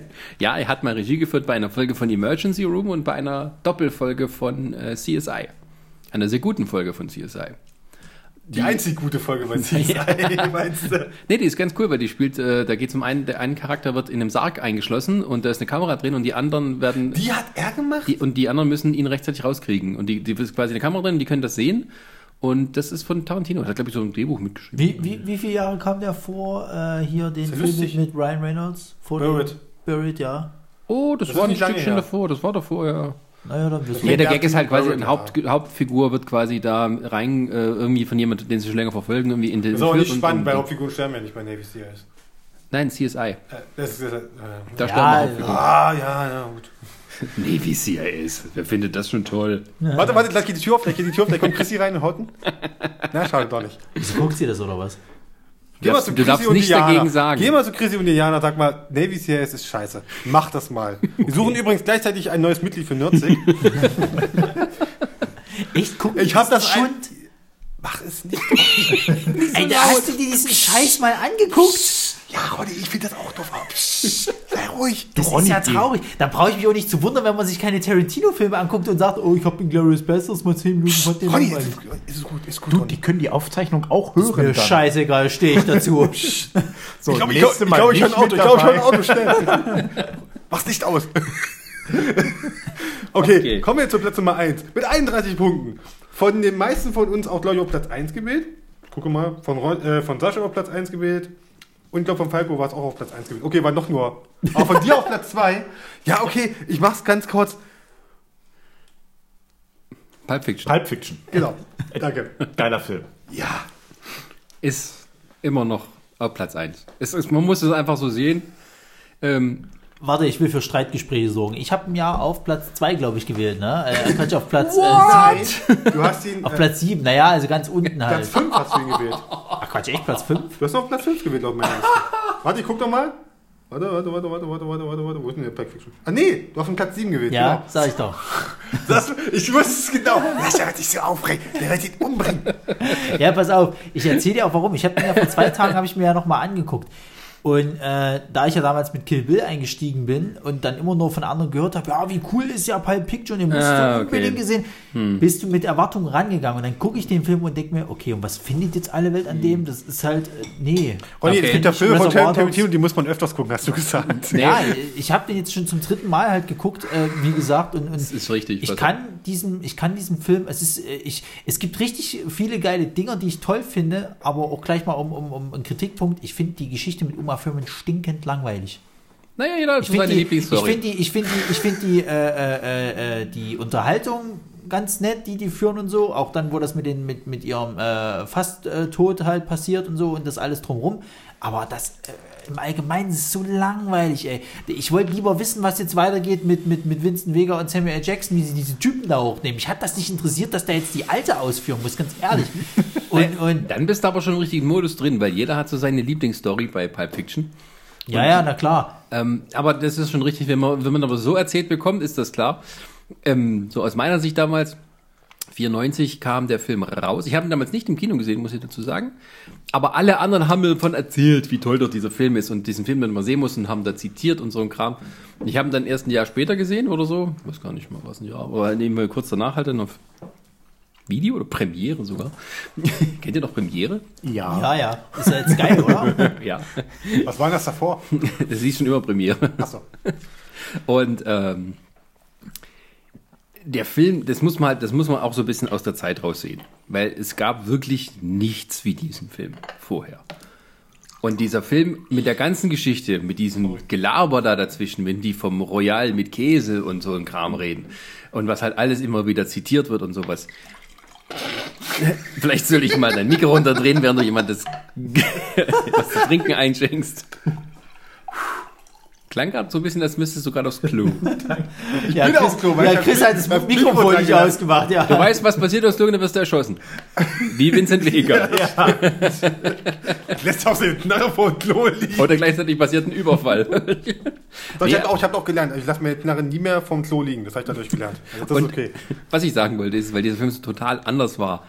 ist er auch so unglaublich prägend, wenn man an Tarantino denkt. Und das der erste Film war, den man von ihm sieht.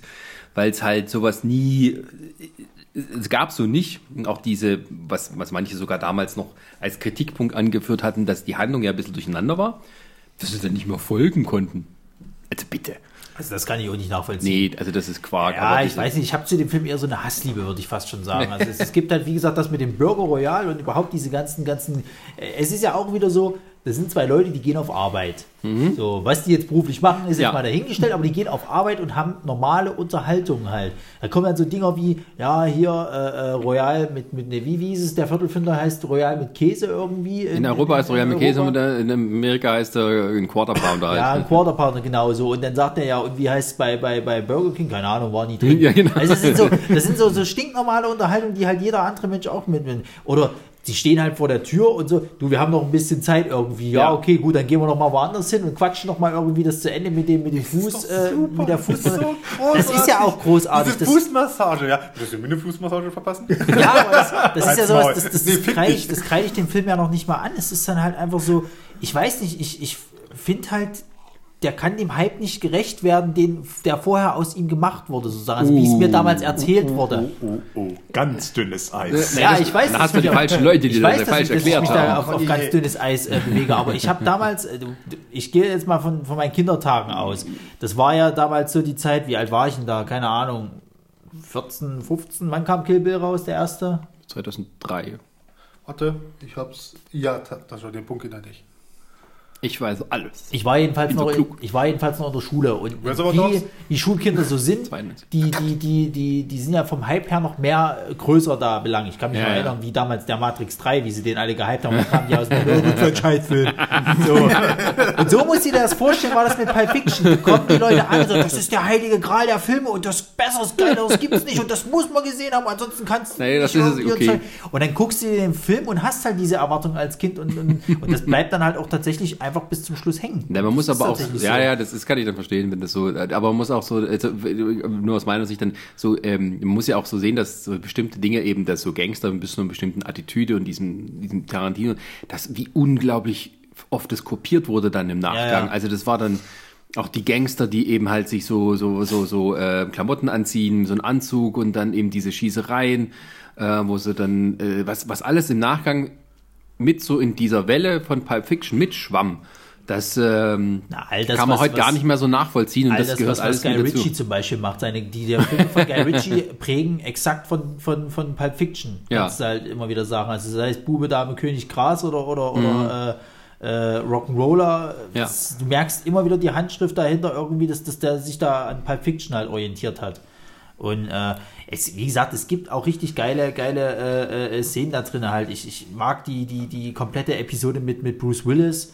Wir haben ja dann die lustige Szene mit der Uhr. Ein Spitzen, eine Spitzenszene. Da kannst du echt nicht meckern. So, äh, äh, Ja, das ist halt auch so, sagen wir mal so, jeder, also ich finde zum Beispiel die Bruce Willis Geschichte nicht so interessant, bis zu dem Punkt, wo sie dann im Keller. Äh, aber so diese Box, das ist immer so, ach, jetzt kommt das. Okay, dann kann man, einfach mich kann ich, kann man vorspulen bis zu der Szene, wo sie dann irgendwie, wo er den dann über den Haufen fährt wegen Rames und dann die beiden äh, sich verfolgen, so der eine mit blutigem Gesicht, der andere mit hinkendem Fuß. Ja, weil ich habe das ja mit meiner Freundin geguckt und, und, und, und, und, und äh, sie, sie, äh, ich sag dann so zu ihr, wie blöd ist der Willis eigentlich? Ich meine, der fährt ihm über den Haufen und baut einen Unfall und hat sich mehr Schaden zugefügt als er eigentlich. Das ist doch total doof eigentlich. Das ist so eine Ja, Szene eigentlich, wie die schon anfängt. Ja, wenn er da mit dem Auto fährt, halt, also, aber dann siehst du halt wirklich, wie er da über die Ampel, über, den, über, über hier, äh, über die Straße geht mit diesen Ja. Donutschachteln noch in der Hand. Und dann, dann so guckt, steht nicht so wie Cartoon, wie so Cartoon-mäßig ist das eigentlich, also guckt so, nein. nein. Ich finde es auch so geil, wie die sozusagen diesen Unfall dann so am Ende zeigen. Da siehst halt nur das kaputte Auto und er muss ja nichts mehr, er nimmt sich dann die Hand so vom Gesicht weg und hat dann irgendwie Blut und Glassplitter da drin. Und das ist so geil gemacht, das ist so einfach. Man sieht vorher nicht, wie der irgendwie aufschlägt oder so, sondern er hat nur dieses Ding und dann hat er Glas und Blut in der Hand und du weißt, was, du- das ist ein ganz billiger Trick, aber es ist genial.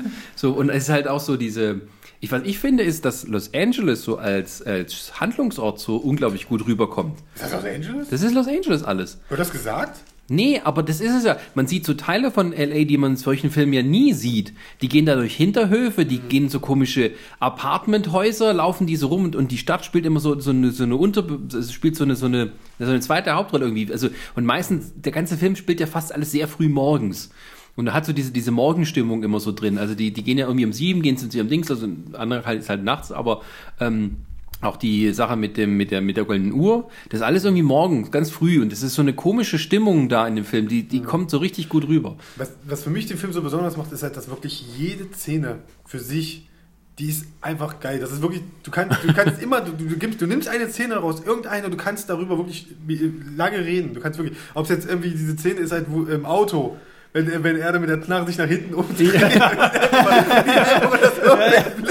Mit, mit der besten deutschen Übersetzung war, ich bin über einen Hubbel gefahren. so geil. Ein Hubbel ist so wie Schwäbisch. Ich weiß nicht, wenn die das.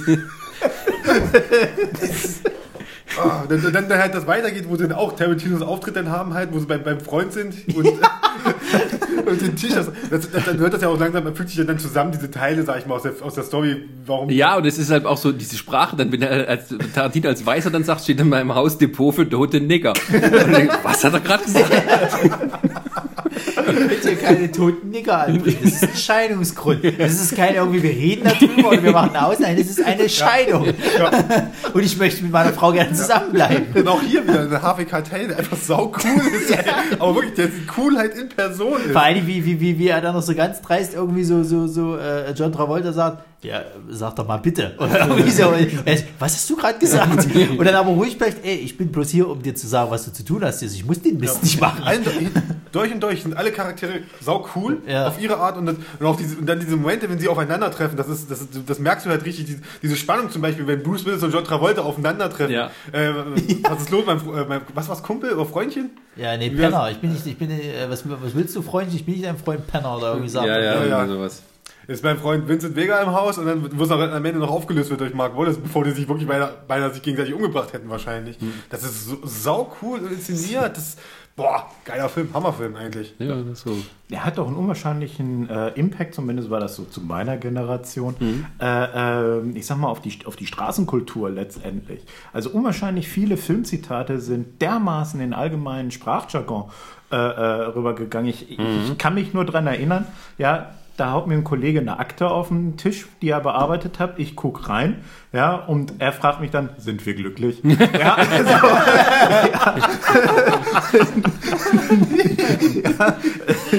solche Sachen, also äh, ähm, oder wenn, wenn eine Akte falsch gelaufen ist, ja.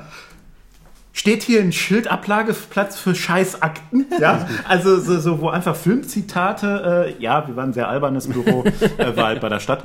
Ähm, ja, aber äh, es war auch im Freundeskreis, Bekanntenkreis äh, Ja. so, wenn irgendjemand äh, äh, mal so getan hat, als würde er tanzen, oh, jetzt tanzen wir. Oh ja, das stimmt. Und, und dann Die wurde zwei dann Finger über- selbstverständlich die zwei Oh ja. Finger über den Augen. Das kennt der junge Leute nicht mehr. Wie viele Leute auf der Tanzfläche so gemacht Doch, haben. in der- doch, selbst ich kenne das noch. Es ist, also dieser Film hat so einen Impact gehabt. Ja, also ich würde mal sagen, die zweite Hälfte der 90er Jahre bestand also gefühlt eigentlich nur aus Pulp Fiction Zitaten. Mein, mein, erst, mein erster Kontakt mit, mit dem Film war eigentlich als kleiner Bub, dass, dass mein Bruder tatsächlich Dings hatte, äh, den Soundtrack. Und der halt irgendwann mal diese CD in der Hand hatte. Den hatte auch jeder, das stimmt. Den ja. hatte jeder. Ne, der ist ja auch geil. Natürlich ist der geil. Ja. Und dann konnte jeder die die Dialoge mitsprechen, die als Zwischentitel da kamen. Ja. Ja, also äh, ich weiß nicht, ich finde es ein bisschen schade tatsächlich, muss ich sagen, dass sie mir halt den Film fast schon versaut haben damals in der Schulzeit. so, weil äh, gerade jetzt auch beim Erzählen merke ich halt, wie viel Spaß der Film halt eigentlich macht. Aber jedes Mal, wenn ich mir den Film dann immer angucke, denke ich mir so, ah, mm. Es ist halt so, ich will den Film halt ganz gerne mögen, aber irgendwie springt der letzte Funke halt nicht rüber. Und das finde ich halt tatsächlich schade. Und das alles bloß, weil solche dämlichen Drecksfenster in der Schulzeit, weißt du, mit ihren "Hä, Matrix 3 ist wohl der geilste Film überhaupt, Hype, äh, mir so einen Film kaputt gemacht haben. Ich bin mal für den Matrix-Podcast. Können wir das mal so machen? Oh, Ja, nee. können, wir, können wir auch ganz schnell abhandeln. Der erste ist toll, der zweite hat eine gute Kampfszene, der Rest ist Dreck. Okay, gut. Ich finde, den dritten, ich, finde den, ich finde den dritten unterschätzt, aber so im What? Ich fühle mich gut unterhalten. Bumm.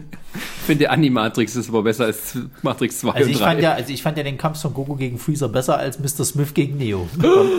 Bei Matrix fehlt mir immer noch Teil 2 und Teil 3, obwohl ich Teil 1 eigentlich wirklich geil fand. Dann lass es dabei und sei glücklich. Ja, genau, das haben mir nämlich schon sehr viele Leute gesagt, aber kommen wir wieder zurück zu Tarantino. Willkommen zurück zu Tarantino. Ja. Und ähm, na gut, mit äh, also ähm, was kann man noch dazu sagen? Also ich kann auch jedem empfehlen, es gibt ein extrem langes Essay oder Artikel, wie man es nennen will, von, von, von Variety, das bekannte amerikanische Filmmagazin, gibt's online, das heißt, heißt glaube ich, an Oral History of Pulp Fiction, also eine ganz komplette große Nacherzählung, wie es zu dem Film kam, was das für einen äh, Eindruck bei den Leuten macht und wie das alles so der Nachgang war. Also kann man lesen, es, wenn man es glaube ich ausdruckt, sind es wahrscheinlich ein ganz großer Magazinartikel, mehrere äh, Dutzend Seiten. War doch Ähm. groß gefeiert in Cannes damals. Ne? Genau, auch. das war ja auch so das. Der Film ist ja nicht einfach so als cooler Gangster-Movie oder sowas, sondern der Film kam ja erstmal so ein bisschen so in, ins Rampenlicht, weil er in Cannes den großen Preis damals gewonnen hatte. Oder den Hauptpreis. Gibt es den größten Preis der Jury und hat den Hauptpreis und sowas. Und er hatte den gewonnen. Und es war halt damals so, erstens, dass ein amerikanischer Film mal das macht und dann halt auch als Independent-Film. Und ähm, der Film war halt einfach äh, der Beste, haben sie damals so gesagt. Das war, glaube ich, Clint Eastwood, steht auch in diesem Artikel drin, war da damals Jurypräsident. Das war so eine Woche, und die haben geguckt und fanden nicht so richtig. Und dann kam Pulp Fiction, alle so, ja, also wenn es nicht noch viel passiert, dann ist es der. Ihr den auch geil? Ich auch. und das ist halt so, ähm, ähm, das kann, das äh, vergessen vielleicht viele, was dann so im Nachgang, ähm, weil das eben halt so als cooles Jugendding so, aber das hat tatsächlich so als Independent Arthouse Ding angefangen und hat sich dann so mit dem Mainstream so vermischt und auf einmal war das Ganze aufgesprengt, dieses Studiosystem und die Independent Filme, das gab's damals als ganz klare Trennung. Diese Indie-Filme, die mussten unglaublich um Geld kämpfen, so ein bisschen was zu kriegen, dann liefen die irgendwelche Programmkinos ein paar Wochen und äh, vielleicht mit Glück noch auf VHS und haben da irgendwie das Geld reingekriegt und danach war das auf einmal alles anders. Und ähm, dann waren auch Filme wie von Jim Jarmusch und sowas plötzlich dann attraktiv für jemand wie Johnny Depp und solche Sachen. Also das ist halt, äh, kann man nicht unterschätzen, welchen, äh, was der Film sozusagen als Eindruck hinterlassen hat, nicht nur bei den Zuschauern, sondern auch in der Filmindustrie. Du, du kannst ja auch sagen, dass er dadurch halt auch immer wieder Karrieren äh, von Schauspielern halt immer wieder. Das äh, kommt noch mit dazu, das war damit dazu Du angefangen. hast, ja, du hast ja bei John Ja. Travolta, der war damals mit Grease und Co., war der halt relativ, hat er seine Hochzeit gehabt und dann war Schi Schicht im Schacht Ja. halt. Dann kam ja nichts mehr und dann kam Ja, Pulp doch, äh, guck mal, wer da spricht. Ja, Bitte. Wow. Bitte. Ey, was kommt jetzt? ey. Nur weil du zurzeit so einen Ulligen zu Hause hast, brauchst du nicht diesen Film zu verteidigen. nee, nee, nee, nee, nee, der war auch, den ersten finde ich immer noch super. Das ist, Oh, na, oh, na. ich, bin mit nee. 90, ich, bin, ich bin viel mit 90er Jahren Filmen aufgewachsen. Ist er 90er? Ist 80er. Nein, ist auch geil.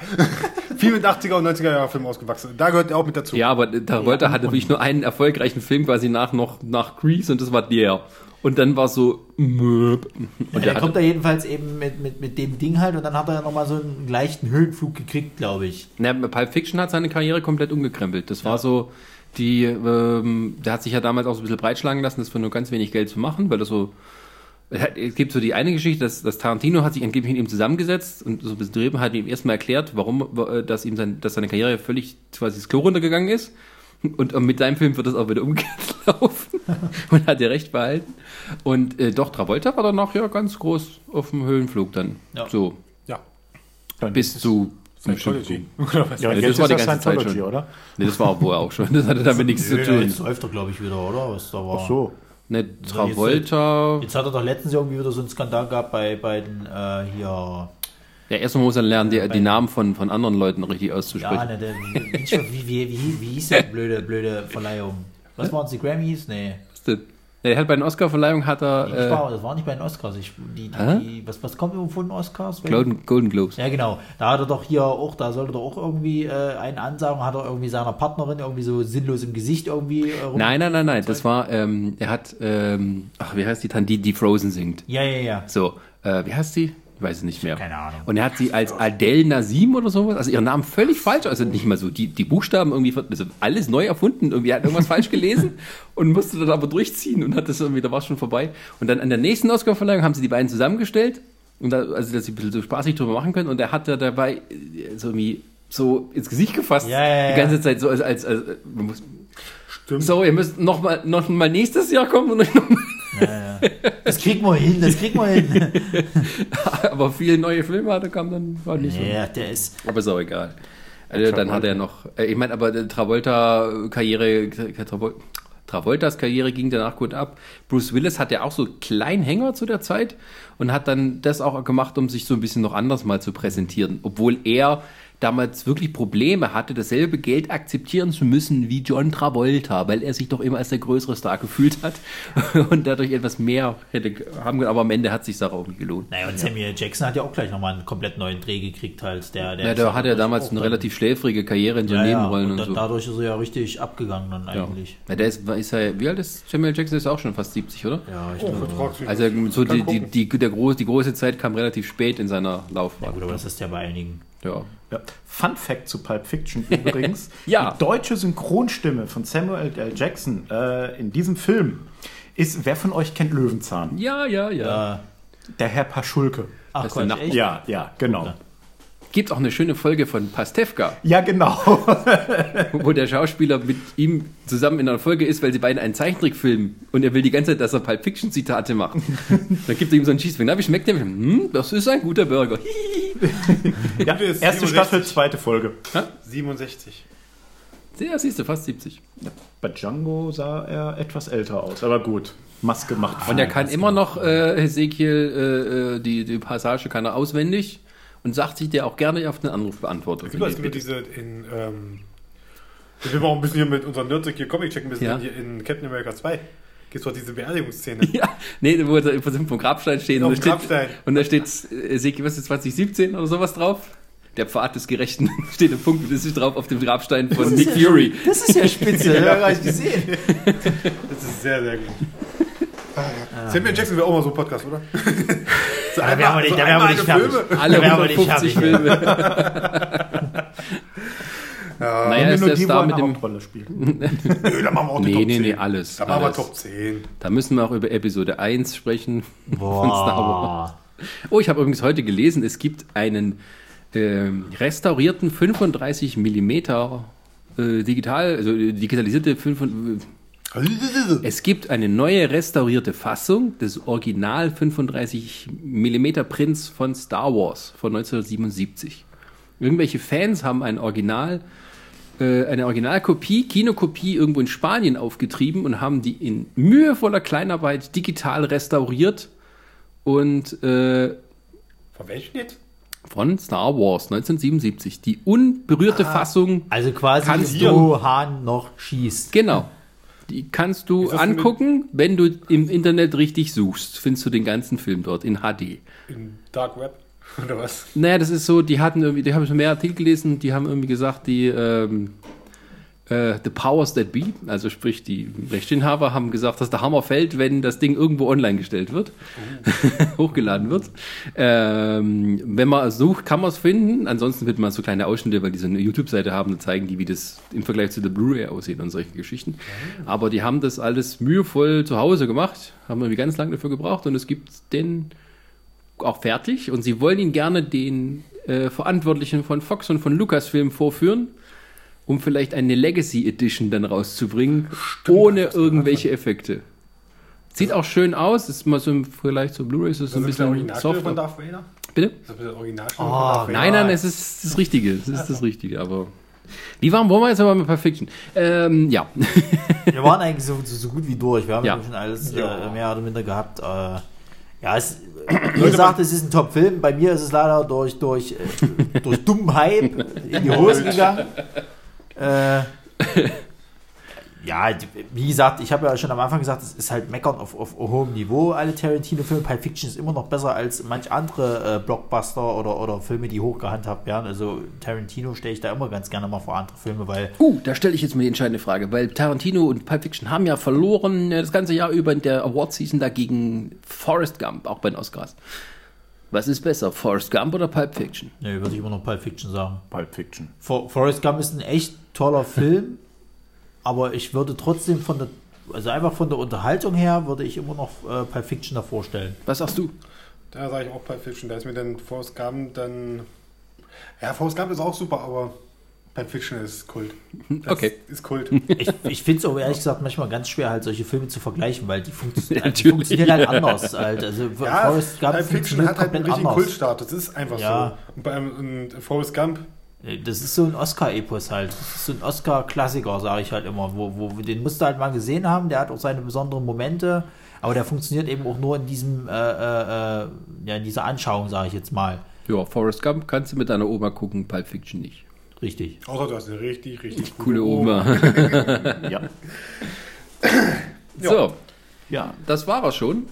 Wollt ihr noch ein bisschen, hier noch ein bisschen, ich habe leider nicht. Ja, ich würde mal sagen, wir können ja hier unsere sozusagen unsere Top 8 Geschichte abschließen und gehen über in unsere The Hateful Eight Kurzreview. Ach, ja, stimmt, das müssen wir auch noch machen. Ich dachte, ihr wolltet doch kurz über so andere Sachen wie Natural Born Killers und sowas noch reden. Oder so eventuell. Da habe ich persönlich nicht gesehen. Ich habe nur True Romance gesehen bisher und das war Also Natural Born Killers hat relativ, relativ wenig mit dem Drehbuch noch zu tun von Tarantino, Ja. weil es halt so diese Stone, Oliver Stone-mäßige Überdings. Also wenn man noch Tarantino irgendwo ein bisschen äh, erleben möchte, so ein bisschen die Urform, dann kann man es bei True Romance durchaus machen, wobei die sein Drehbuch auch da umgebaut haben. Und da muss ich auch sagen, erkennst du die Handschrift von ihm auch nur in einer Szene und das ist halt die auch mit Christopher Walken. Ja und ich. nein, also es gibt am Anfang auch eine Szene, wo so, ähm, wo Christian Slater am Anfang sitzt in einer Bar und labert über Elvis. Also es ist so eine typische Ach so, Tarantino-Gelaberei, ja, das merkt man so. Ich glaube, das Originaldruck ist, wenn ich es mal richtig erinnere, dann ist es so, dass das Buch auch so war mit äh, Handlungen durcheinander und sowas Ja, ja. und Vor- und Rückblenden und solche Geschichten. Ähm, ich finde True Romance einen sehr guten Film. Also das funktioniert auch so mit mit mit äh, mit mit na wie heißt er mit mit Tony Scotts Regie Ja, und sowas. ja, ja. Das klingt eigentlich gut und so Hans Zimmer mit seinen ersten äh, äh, großen seinem ersten großen Auftrag und äh, also als Musik und True Romance ist ein guter Film. Ich glaube, wenn ihn Tarantino gemacht hätte, wäre noch ein bisschen anders geworden. Ja, aber der macht schon Spaß. Der hat ja, glaube ich, auch eigentlich ein theoretisch anderes Ende, oder? Also das, das, das gibt ja das Filmende und es gibt, glaube ich, das, das, das. das weiß ich nicht. Ich glaube, Tarantino hatte damals ein anderes Ende gehabt in seinem Drehbuch. Aha. Das war, glaube ich, das. Ich glaube, äh, äh, äh, das, das, also im Film geht es halt herzlich aus, sage ich Ja, jetzt mal. ja. Versöhnlich und so wäre es, glaube ich, bei Tarantino Nee. geht es, glaube ich, nicht so aus. Da geht es halt anders aus. Ja, und halt die Sizilianer-Szene, die, die ist genial. Die kann man auch so. Ne, Ja. ja, der Film macht schon Spaß. Also das ist, ist jetzt kein Top-Film, sage ich jetzt mal, aber der macht schon Spaß und unterhält auch. Ja. Und es gibt ein paar denkwürdige Szenen da drin. Hm. Allein, wie gesagt, das mit Christian, äh, Quatsch, mit, mit, mit Christopher Walken ist eine und Spitzenszene. Dennis Hopper dann. ja, ja, Spitzenszene. Ich habe ihn nicht gesehen, tut mir leid. Äh, guck mal, Kann ist ich wirklich gut. geben, Ja, ich, ich hole ich gern nach sowas. Es Das ist auch so. gibt so viel, ich habe so eine Liste, ihr wisst ja doch, was ich am Film nachhole. Ja, ja, allein, ja. allein der Pate und sowas, das ist ganz Ja, ja, ja. schlimm. Ja, Gut, Tarantino hat ja der einst mal gesagt, er möchte zehn Filme machen, die so als sein Hauptwerk dann stehen bleiben. Auch weil er den Übergang ins digitale Kino äh, nicht mitmachen möchte. Und hat darauf in die Hateful Eight die ganz andere gegensätzliche Route genommen, hat einen Film in 70 Millimeter gedreht, was seit 50 Jahren kein äh, normaler Film mehr gemacht hat. Mit extremem Aufwand. Und hat dann aber das meiste in einer Hütte spielen lassen, wo 70 Millimeter zwar auch hübsch ist, aber nicht so. Und ihr beide habt den Film gesehen, wir anderen beiden noch nicht. Ja, jetzt ist halt die Frage, wie, wie wollen wir rausgehen? jetzt verwalten halt? Wie, Nö. wie wollen wir jetzt, wollen wir spoilern? Nö, Spoiler nicht, würde ich nicht machen. Also dafür da sollten die Leute, da sollten die Leute auf jeden Aber Fall dann kannst du halt über kaum was von dem wir Film können, wir reden. können, Dann macht's kurz. wir machen sind eh schon bei Das ist ein guter zweieinhalb Film, gut, fertig. Ja, das ist äh, Naja, ähm, The Hateful Eight. Halt, Zweieinhalb Stunden ist schon, ja. Was, dass wir angefangen haben, dass wir gegessen haben, oder? Nein, läuft der Podcast. Ach so. ja, ist doch jetzt Standard Das war schon wieder Hunger. oder? Ich habe immer Hunger. Guck mich an, ich habe immer Hunger. Ja, Die Frage ist, kriegst du auch was zu essen, wenn du Hunger hast? Darauf kommt das ist halt der Punkt. Wenn wir Ja, Podcast jeder so ein ja. Quark, so ein Quark-Ding, komm. Ist mal ein Quarkding. Also ich bin Vielen tatsächlich Dank auch- ausnahmsweise mal nicht mehr hungrig, dank dieser leckeren Quark. Ja, wir bedanken an dieser Stelle Brini für die Versorgung mit Köstlichkeiten. Warte, warte. Danke. Und auch an Chris, der uns Cheeseburger mitgebracht hat. Ja, ich habe gedacht, ich bring, das haben wir gar nicht gesagt. Ich habe uns, ich hab uns Cheeseburger mitgebracht. Ich dachte, wenn wir schon hier über Tarantino reden, dann. Du warst aber nicht bei Kahuna Burger. Nee, eben ja nicht, leider. Schade. Warum nicht? Ja, Frechheit. ist auch verdammt lecker. Das ist nicht Das ist der Beste. Ja. äh, wo waren wir? Hateful Eight waren wir, ne? Ja. ja, Ja. sind Ja. wir noch. Ja. Ich habe ihn, ich durfte, äh, ich hatte den Luxus, sozusagen in der Presseverführung zu sitzen, hatte aber das Pech, dass ich an dem Tag eigentlich äh, sehr verrotzt war und sehr krank war. Und ich habe gemerkt, okay, dieser Film ist sehr lang. Und das habe ich tatsächlich zum ersten Mal richtig gespürt. Das lag wahrscheinlich tatsächlich auch an der Erkältung, die ich immer noch mit mir rumtrage. So Ja, ja, pass auf. Äh, äh, ich habe mir den ja dann am, am äh. Ich bin doch gar nicht fertig. das ist mir doch egal. Doch! Ich will auf diesen Punkt eingehen, dass du sagst, der ist zu lang. Ähm, ich bin ja dann regulär ins Kino gegangen und Mhm. auch ich muss aber sagen, ich habe dann irgendwann mal so gemerkt, boah, wie lange geht denn der jetzt noch? Das ist auch, du hast auch keine Pause drin, ne? Hast Nee, du nee, gesagt. ich habe voll durchgezogen tatsächlich. Ah. Da ist eine Pause. in Eigentlich dem- ist das muss eine man, drin, ja. Achtung, jetzt doch, jetzt müssen wir es mal drüber drehen. In, ein kleiner Spoiler, in dem Film ist eine Pause. Die ist eingeplant. Also da, wo wirklich kleine Themen, wo es eigentlich so gedacht ist, dass da 15 Minuten Pause sind und dann Quentin Tarantino selber als Sprecher quasi äh, nochmal erzählt, was vor der Pause passiert ist, nochmal das zusammenfasst, sozusagen, und dann geht erst der Film weiter. Tritt er da auf oder was? Nein, als nee, der spricht aus dem Off im Endeffekt. Achso. Ja. Das ist, äh, das war auch sehr cool, aber halt, wenn du die Pause nicht drin hast, dann siehst du auf einmal nur so Ja, das ist zum Beispiel, das, das Blöd. Genau. Also im, im Cinestar gucken wir, da ist immer Pause. Naja, pass auf. Nee, da war eben keine. Pass 90 auf, Minuten Pause. Das ist doch das Kapitel, wo, wo was hieß, äh, sie hat ein Geheimnis, oder? Ja. Ja. Und weil ich eben diese Pause nicht da war, äh, äh, fand ich das dann richtig blöde, dass er aus dem Off gesprochen hat, weil er nämlich da was gemacht hat, wo ich immer äh, gedacht habe, okay, Tarantino ist ja eigentlich so, er hält sich nicht für schlauer als sein Zuschauer. Und genau das passiert aber in dieser Szene halt. Er erklärt jetzt, warum der Titel dieses Kapitels so heißt. Und äh, äh, wenn du natürlich jetzt mehr Pause dann hast, dann macht es vielleicht eher noch Sinn. Äh, äh, Na gut, kann Idee er nichts dafür, wenn die Kinos keine Pause Ja, machen. Ja, Das ist- die Idee ist super. Natürlich, Die, das natürlich. auch und diese, die, wie es dann halt erklärt wird, was da erklärt wird und so, das ist echt sehr schön gemacht. Erklärst du noch mal kurz, worum es in Hateful Eight geht. In Hateful Eight geht es darum, dass äh, Acht Leute im Schnee stecken bleiben in einer Hütte und am Ende kommt raus, dass einer von denen was Schlimmes geplant hatte. Das ist die Kurzfassung. So. Kurzfassung, ja. Das ist die Kurzfassung. nö. Brauche ich ja schon mal abhaken, das ist schon mal gut. Wie habe ich das wieder gemacht? Ja, Sascha, das ist, du bist Ja, fertig. wenn man, wenn man unter die Bürgerzeitschrift, äh, Kinorezensionszeitschriften bei Burger King liest, ne, jeden Film als Top-Film absch... Klasse. ja, Ronny, ich weiß, wer du das hast. Das ist mein Traum, dass ich da mal hinkomme. Die Redaktion vom King Magazine. Ich glaube, die, Da sitzt die, nur einer, glaube ich. ich glaube, äh, Der King. kann das sein, dass er Der bei den, King, kann das sein, genau. dass er bei den Pressevorführungen immer mit dabei ist? Der Typ vom Burger King Magazin? Ich habe letztens, ich hab letztens, hab letztens irgendeine Knalltüte irgendwie gehabt, der hat irgend sowas äh, Kryptisches erzählt. Der war auch ganz komisch. Ist ja auch egal. Äh, Das sind wahrscheinlich mehrere. die schreiben mal und die beste wird am Ende genommen. Super. wirklich? Das wäre eine Erklärung. Naja, erzähl mal kurz Handlung äh, Hateful Eight. Ja, es geht halt darum, wie Sascha schon gesagt hat, da treffen sich tatsächlich äh, in, Zeit des, in den Zeiten nach, nach dem Bürgerkrieg, spielt Ja. das Jahr, äh, Nach dem Bürgerkrieg? nach dem Bürgerkrieg. der Bürgerkrieg. Ähm, und äh, das, wo spielt ihr das? Wyoming? Ja.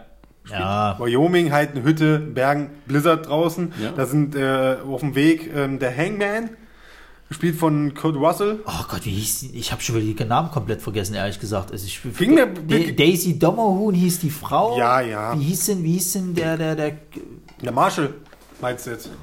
ja, nee, also wie, wie, wie, äh, Ja, pass auf, vor ein paar Tagen habe ich noch alle gewusst, die Namen, aber die sind, mittlerweile sind es auch raus. Ja, jedenfalls Kurt Russell ist halt eben der, der, der, der, Hangman. der, der Hangman, genau. Also er, er, er muss halt die Daisy Dommerhuh, muss er halt eben äh, wieder zum Galg führen. Unterwegs trifft er Samuel L. Jackson, der Kopfgeldjäger ist und eigentlich auch nur seine Beute äh, in die nächstgelegene Stadt bringen wollte. Ja.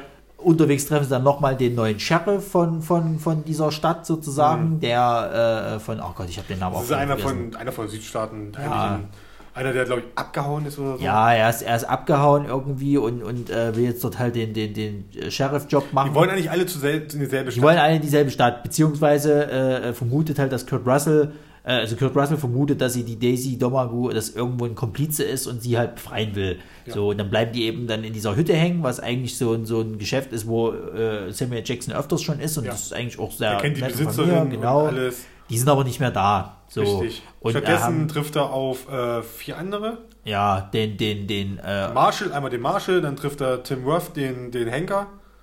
Ist der, der, der zukünftige Ja, Henker. genau, der Henker dann von der Stadt. Dann gibt es diesen, der Bob, der Mexikaner. ja. Und hier Michael Manson als Michael Madsen ist, ist ein Cowboy, der eigentlich noch der Cowboy, Durchreise ist. Oder so. Und äh, der, der Colonel halt, der im, im, im Genau.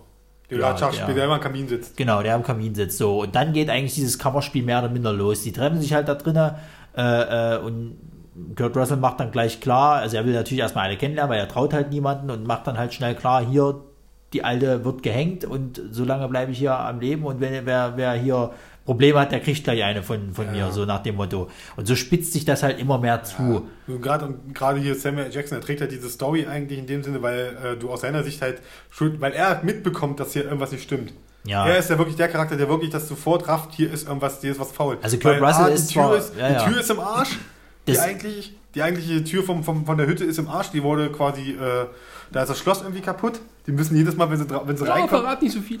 sorry, die müssen halt, ja, die ist auch egal. Jetzt, okay, ich sag nicht mehr. Wie fandet ihr den Film? Ja, Ja, wir sagen wirklich, das, das, das können wir hier tot quatschen mit dem Film. ja. Mit der Geschichte. Auf jeden Fall, es kommt dann halt so, es kommt es ist, es ist jemand in dieser Hütte, der ein falsches Spiel spielt. Punkt, fertig, sage ich jetzt mal. Mehr Ja. braucht man gar nicht sagen Ja. und das, der Film hat ein Ende. Crazy, ne?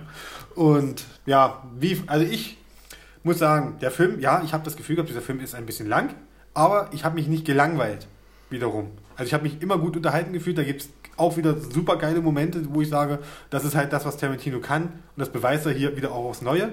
Es ist tatsächlich ein sehr, es ist, das ist eigentlich ein Theaterstück. Es ist ein Kammerspiel, das, das ist klar, weil die sind halt die ganze Zeit nur in dieser blöden Hütte.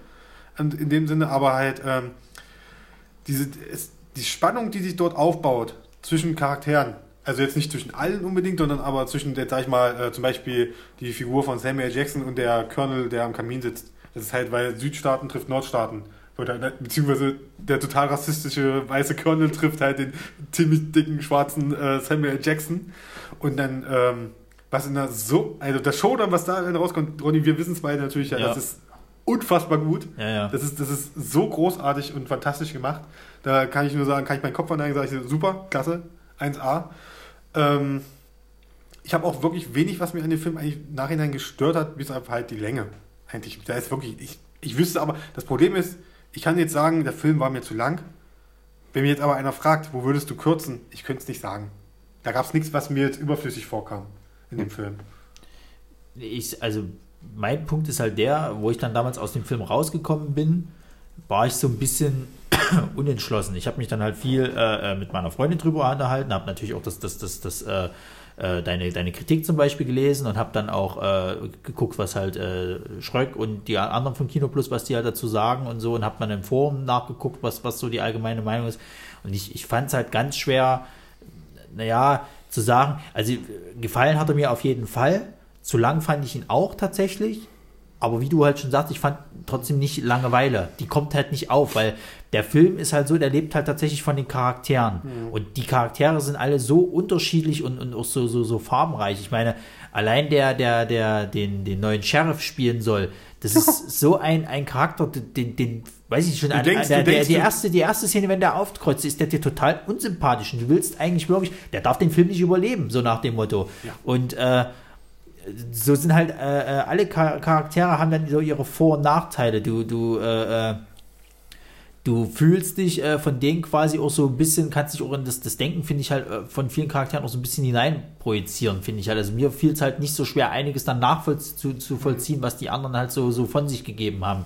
Und äh, auch wie du, weil wüsste ich nicht, wo du jetzt eine Schere ansetzen könntest, dass du sagen könntest, den kürzen, weil vieles davon ist einfach wichtig für, für die Handlung und du kannst vieles einfach von der Stimmung her auch nicht, nicht, nicht kürzen. Äh, muss aber tatsächlich sagen, wenn ich ihn jetzt in die Liste einordnen müsste, würde ich ihn hinter Django immer noch anstellen, weil für mich Django einfach der bessere Western ist. Obwohl der Das ist- mehr Western ist als Django. Das ist generell so ein Punkt, das ist, ähm, das ist halt ein Kammerspiel. ja. Und dieses Setting, ich weiß, warum, warum sich Tarantino, weil es halt so ein rau, äh, warum er sich dafür entschieden hat. Es ist halt ein sehr raues Setting, logischerweise. Da ist, da wird viel mit Gewalt gespielt. Klar, er will unbedingt noch diese Südstaaten, Nordstaaten-Thematik mit reinnehmen und so. Ist klar, ist klar. Aber es ist kein Western. Du hast keinen Showdown um 12 äh, am Markt, sozusagen. Das gibt's da nicht. Du hast sowas gar nicht. Oder irgendwelche Post- Postkutschen-Verfolgungsjagden oder sonst was. Das gibt's alles komplett gar nicht. Es ist wirklich diese Hütte. Davor ist es der Weg zur Hütte.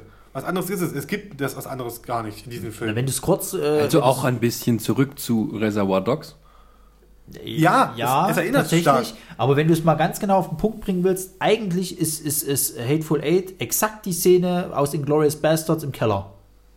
Das fängt Ja, relativ ja, ja, fröhlich klar. an und spitzt sich immer mehr zu. Und jede Sekunde könnte es eigentlich kippen, die ganze Stimmung und, und eskalieren. Also dadurch, dass halt Samuel, also was heißt, da kommt gute Stimmung auf. Also in dem Moment, wo Samuel äh, Jackson gute- die Hütte betritt und ich sag mal, gute Stimmung, aber wo, wo die, Ja. die, die, die Hütte betreten, ist ja erstmal sagen wir mal relativ also einladen will ich jetzt nicht sagen, aber eine relativ normale Stimmung. Und das spitzt sich dann immer mehr zu. Und du hast dann so das Gefühl, ab gewissen Punkten sozusagen ist es dann eher so, dass, dass, dass jedes Wort eigentlich schon falsch interpretiert werden könnte und es dann sofort eigentlich einen Knall geben könnte. Ja klar. Und, du, hast äh, ja, du hast ja dann irgendwann nachher äh, diese Rückblende noch im Film, Ja, ja. die dir dann erzählt wird, die quasi genauso anfängt wie eigentlich der Film. Ja. Du, die, die Dienst, so wie du ihn bisher erlebt hast im Film, der fängt genauso an, diese Rückblende, und erzählt das halt nur Stunden vorher, was passiert und so. Und das ist eigentlich auch äh, ganz cool gemacht, eigentlich dieser, dieser Flashback. Also in der, ähm, was soll ich das jetzt sagen? Das ist sehr schwer gerade. Nein, wir, wir, wir pass auf, äh, Ich will ja nicht so viel vorwegnehmen. Also. Nee, du, du, ja, wenn aber- wir jetzt, wenn wir jetzt zu sehr reingehen, kommen wir ins Spoiler-Territorium. Ja. Du kannst tatsächlich äh, äh, äh, nicht großartig viel mehr sagen. Also von der Stimmung her packt der Film einen schon von Minute 1, weil Ja. schon allein mit dem Soundtrack, das knallt dir so um die Ohren, dass du schon denkst, okay, das wird, das Morricone. wird ein böser Einfach Film. Morricone. Ja, ja, aber du merkst schon allein von diesem Soundtrack, das wird ein böser Film. Also ich war schon ab dem Moment, wo diese Musik ertönt, war ich schon so drauf, okay, da, da wird auf jeden Fall wird es durchtrieben böse und, und, und, und hässlich. Also Ja. das- und äh, ja, also ich kann, ich kann halt wirklich sagen, den Film muss man gesehen haben. Ich finde auch mehrmals auf jeden Fall. Definitiv. Er ist lang, das muss man, muss man äh, mit, mit äh, Mhm. beachten, aber äh, du wirst nicht gelangweilt. Jetzt muss ich mal eine ganz vorsichtige äh, Frage stellen. Hast du gewusst, dass dieser eine Schauspieler da mitspielt? Ach so. Da gibt's. ja, warte, warte, warte. Ich will, ich versuche jetzt dazu zu sagen. eine. Es wird im Vorspann sieht, sieht man seinen Namen. Ich wusste nicht, dass er Ja, ja. mitspielt. Das wusste ich auch nicht. Ich habe es dann nur im Vorspann gesehen. Ich habe es im Vorspann gelesen und in dem Moment habe ich gedacht so, fuck. Beziehungsweise nein, ich hatte es mal irgendwo in einem Interview oder so, hatte ich mal gehört, dass er wohl im Gespräch war und dann fiel mir das, wer, wer Achtung. ich den Namen. Achtung, Spoilerwarnung. Dickste Spoilerwarnung, wenn jetzt nicht mehr, wir müssen jetzt drüber reden. Ich will das jetzt geklärt haben. Sascha rennt raus. Sascha nicht raus. Okay. Da, soll, willst du rausgehen? Ja. Okay. Thomas, möchtest du auch raus? Ich gucke mir auch gespoilerte Filme an, weil es ist Tarantino. Da Ja. ist eh Ja. nicht das Ey, Ende wichtig, sondern Pass auf, der Weg. das Problem war, das Problem war, ich habe Spoiler, Spoiler, Spoiler, Sascha. Spoiler, Spoiler, Spoiler, Spoiler beginnt jetzt. Jetzt beginnt der Spoiler. Sascha darf nicht mehr zuhören. Sitzt jetzt hinter, hat der Kopfhörer auf. la, la, la, la, la, la. Gibt, hast du, also ich habe nicht gewusst, dass Shannon Tatum in diesem Film mitspielt. Und in dem Moment, wo das, das im Vorspann kommt und du das, äh, das liest, da habe ich, da saß ich die ganze Zeit da und habe gedacht, fuck, wo ist der? Der muss ja irgendwo kommen. Ja. Das heißt, dass, dass, dass, dass, er ein Teil dieser Auflösung ist, wurde mir in dem Teil bewusst. Dass das irgendwas nicht, er muss ja ein wichtiger Bestandteil sein, sonst würde er nicht im Vorspann Nee, vorkommen. ich hatte, ich hatte erst gedacht gehabt, dass er bei der Rückblende dann, dann also das ist, es wird ja die ganze Zeit Mhm. immer gesagt, halt, die, die, die eigentlichen Besitzer von dem, von der, von der, äh, äh, na, von dem Haus. Ja. sind nicht da. Und ich dachte, okay, er ist vielleicht einer von denen und du kriegst noch raus, was mit ihm passiert ist. Hm. Das war, als dann natürlich die Rückblende kommt, war es dann klar, aber. Okay, okay, gut. So. Dann, wir müssen nicht weiter reden. Ja. Sascha, Spoiler ist beendet! du kannst wieder herkommen. Jetzt kommt er wieder, bestimmt irgendeinen schlechten Ohrwurm, weil er gesungen hat. Ich glaube, ich habe trotzdem gehört. Ich habe gar nicht. Also, wieso hast du dich so lalalala? Ja, Lady Gaga spielt mit. Oh, Cool. Also ich habe tatsächlich gar nichts mitgekriegt, weil ich hier mit WhatsApp jetzt rumgespielt habe. schön, wo die Aufmerksamkeit ist. Ja, okay, äh, wir sind fertig soweit durch hier mit Gegen dem Thema. Spoiler hilft Zombie-Tuben. Was schon wie? Zombie ist ein jugendliches Kunstwort. Das Smartphone-Zombie. Ah, Aha. Also ich kenne das bisher unter dem Fachbegriff Fabben. Fam? Fabben. Ja, Fabben. Wenn man, wenn andere Leute mit am Tisch sitzen, mit denen man sich eigentlich unterhalten sollte, äh, mit seinem Smartphone da quasi rumfappt. also Fappen kenne ich anders. Fappen kenne ich halt, äh, ist das Geräusch, wenn man, naja, Das ist Fappen. Ja, was? Also P-H-U-B-B-E-N geschrieben. Fabben halt. Wie, wie, wie sind wir jetzt da drauf gekommen? Ist auch egal. Wir sollten nochmal über den Porno-Podcast nachdenken. Solche Filme wie Schneeflittchen äh, zum Beispiel besprechen. Gut. Dann, ähm, Mit dieser geistreichen Ausführung. genau, wie kommen wir jetzt da raus, dass wir ein schönes Ende haben? Ja, nach Also- Tarantino brauchen wir einen Rodriguez-Podcast, oder? Oh, nee, Oh, ich, nee, ich, ich rede der, hat so viel, der hat so viel Dreck gemacht, also gute Filme. Schon hast du ein Dreck Thema. Ist schon, Nee. Aber gut, ähm, Tarantino ähm, sagt ja, er, hätte, er macht bloß noch zwei Filme im Prinzip. Ja, Ich bin ja mal gespannt, was, weil der wollte ja, der will ja ein- am liebsten jedes Genre mal durchnehmen und jetzt will er ja gerne mal noch einen Sci-Fi-Film machen. Was könnte das werden? das wäre schön anzusehen. Tarantino Star Trek, wäre ich dabei. Nein. Ja, ich auch. Ja, super, sitzen sie alle am Tisch und labern. nein, Denn schlimmer kann es nicht mehr werden. Stimmt eigentlich.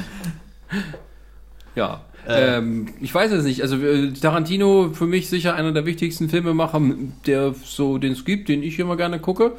Und äh, ich denke, wenn er dann seine Vorhersage wahr macht und dann nach zehn Filmen keine Filme mehr macht, dann wird er sicher fehlen. Der kommt wieder. Der Ja. hat auf jeden Fall das Kino beeinflusst, kannst du sagen, was du willst. Also, Und selbst nach dem zehnten Film, Ey. der wird noch was machen. Sei es als Drehbuchautor, sei es als äh, äh, Regieassistenz oder unterstützende Regie.